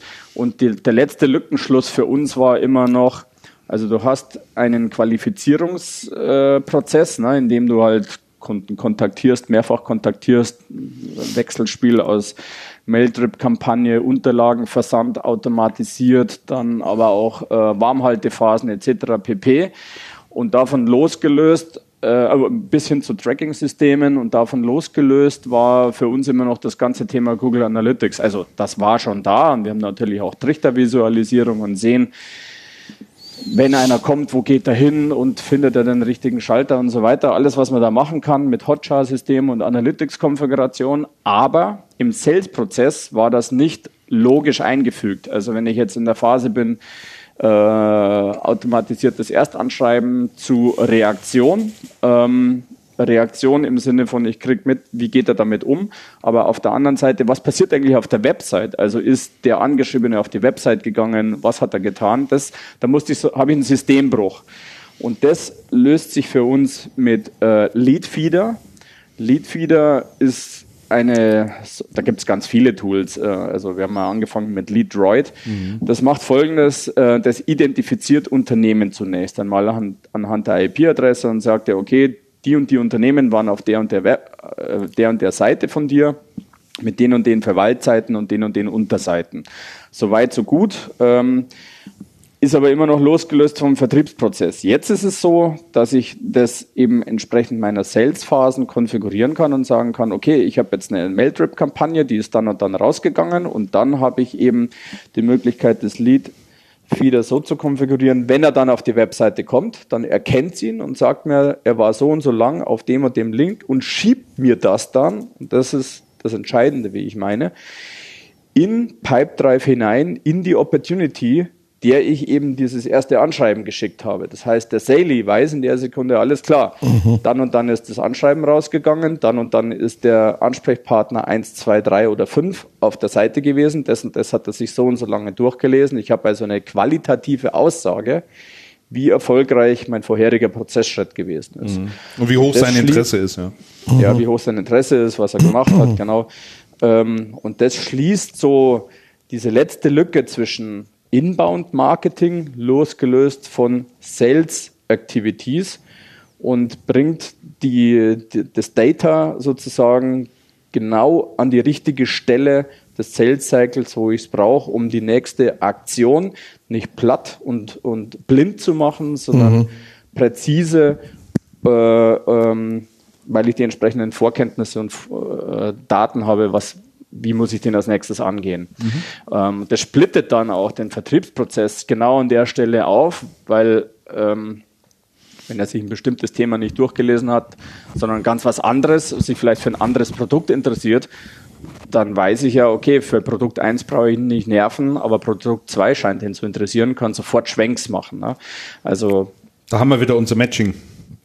Ja, genau. Ja, ja. Also die Identifikation, dann die, das Tracking auf der Handlungsebene mit einer API zusammengeführt zu Sales im Sinne von Erkenntnis und möglicherweise veränderten Vorwärtsschreiten ist jetzt bei uns ein automatisierter Lückenschluss. Mhm. Ähm, das war das letzte Bindeglied, was uns noch gefehlt hat. Wir haben uns vieles angeschaut. Wir haben Leadberry angeschaut, LeadDroid äh, schon relativ lange im Einsatz. Mhm. SalesViewer. Ähm, SalesViewer ähm, und am Ende des Tages ist es eben Feed-Leader geworden. Weil, was hat uns da am besten gefallen? Das vielleicht auch noch. Alle anderen Systeme schieben dir vollautomatisch äh, Leads einfach rüber äh, in, in dein Sales-System.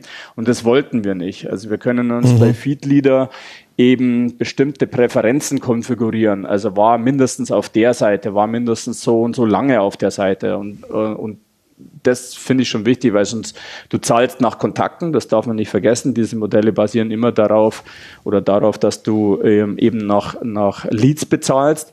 Und ähm, dann will ich halt nur das rübergeschoben bekommen, was äh, für uns auch wirklich im Relevant Set ist. Mhm, genau. Ähm, also das Tool heißt, äh, ich drehe es nochmal richtig rum, Leadfeeder, nicht Feedleader, also Leadfeeder. Mhm. Äh, Link machen wir da. Feedleader gesagt? Du hast Feedleader immer wieder gesagt, ja. Entschuldigung. Ja, macht nichts. Ähm, genau. Äh, darauf basierend, also wenn man auch jemand identifiziert hat oder weiß, ein Unternehmen interessiert sich jetzt für ein bestimmtes Produkt bei mir, bei uns beispielsweise das Thema Textroboter, dann kann einer der nächsten Schritte sein, zu identifizieren, wer ist im Unternehmen der richtige Ansprechpartner. Ähm, da gibt es ja verschiedene Möglichkeiten, das herauszubringen. Idealerweise geht man auf LinkedIn oder Xing und sucht mal nach dem Unternehmen. Äh, die haben ja dann meistens auch eine Unternehmensseite ähm, dort gibt es immer einen Reiter Mitarbeiter, den klicke ich an, dann sehe ich, wer ist dort äh, für den Bereich Marketing zuständig oder gibt es einen Leiter E-Commerce oder ähnliches, kann die Leute entsprechend identifizieren. Jetzt möchte ich möglicherweise auch Kontakt mit dem aufnehmen. Ähm, das kann ich entweder direkt über Xing machen natürlich, das ist eine der Möglichkeiten. Wenn ich aber ein bisschen mehr zu sagen habe, möchte ich möglicherweise per E-Mail mit ihm in Kontakt treten, äh, dann ist natürlich immer eine der Herausforderungen, wie kriege ich denn die ähm, ich habe die E-Mail-Adresse von demjenigen aber auch nicht. Und da hat äh, uns ein Hörer oder äh, ein Hörer tatsächlich weitergeholfen, nämlich der Chris Hilbert, den ich an der Stelle auch ganz herzlich grüße und mich bedanke für den Tipp, ähm, der uns da tatsächlich dieses Tool sehr, sehr viel Arbeit erspart. Äh, die Website heißt hunter.io, also Hunter wie Jäger, H-U-N-T-E-R.io. Und äh, dort gibt's oben einfach eine Suchzeile und dort trage ich einfach die Domain ein. Also kann man mal jetzt zum Beispiel unser Unternehmen reinschmeißen, nämlich unice.de. Und ähm, was das dann ausspuckt, ist ganz einfach äh, alle E-Mail-Adressen, äh, die diesem System sozusagen bekannt hat, äh, bekannt sind, dass es irgendwie im Web gecrawlt hat. Und vor allen Dingen gibt mir dieses System aus, wenn die E-Mail-Adresse nicht dabei ist von dem Gesuchten, wie ist diese E-Mail-Adresse aufgebaut? Ja, also gibt es ja im Prinzip immer die üblichen Formate, Vorname, Punkt, Nachname, Ad sowieso oder erste Buchstabe des Vornamens gefolgt vom Nachnamen.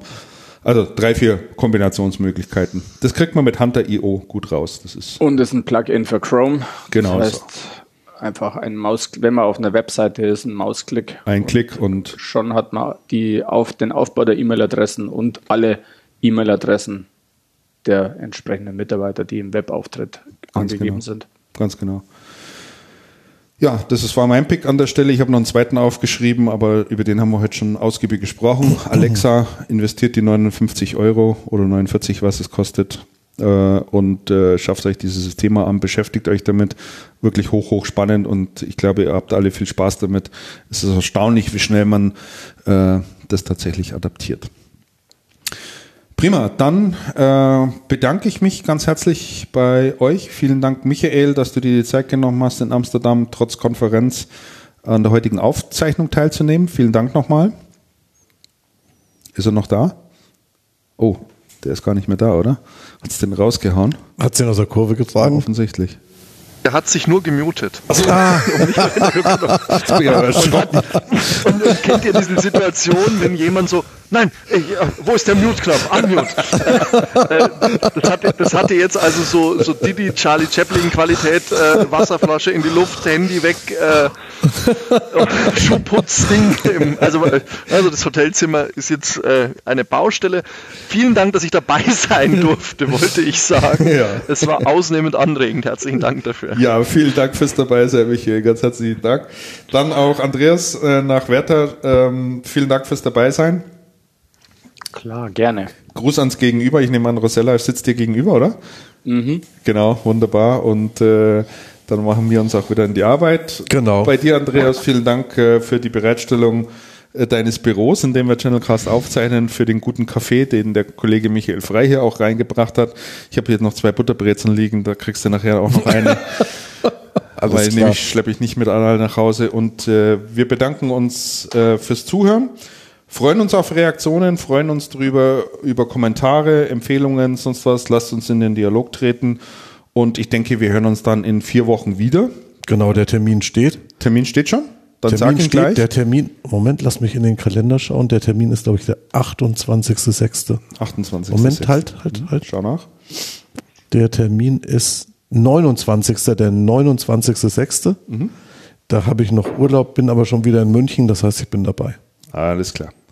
Ja, dann herzlichen Dank nochmal und äh, bis Ihr zum nächsten Hörer, bis zum nächsten Mal. Macht's es gut.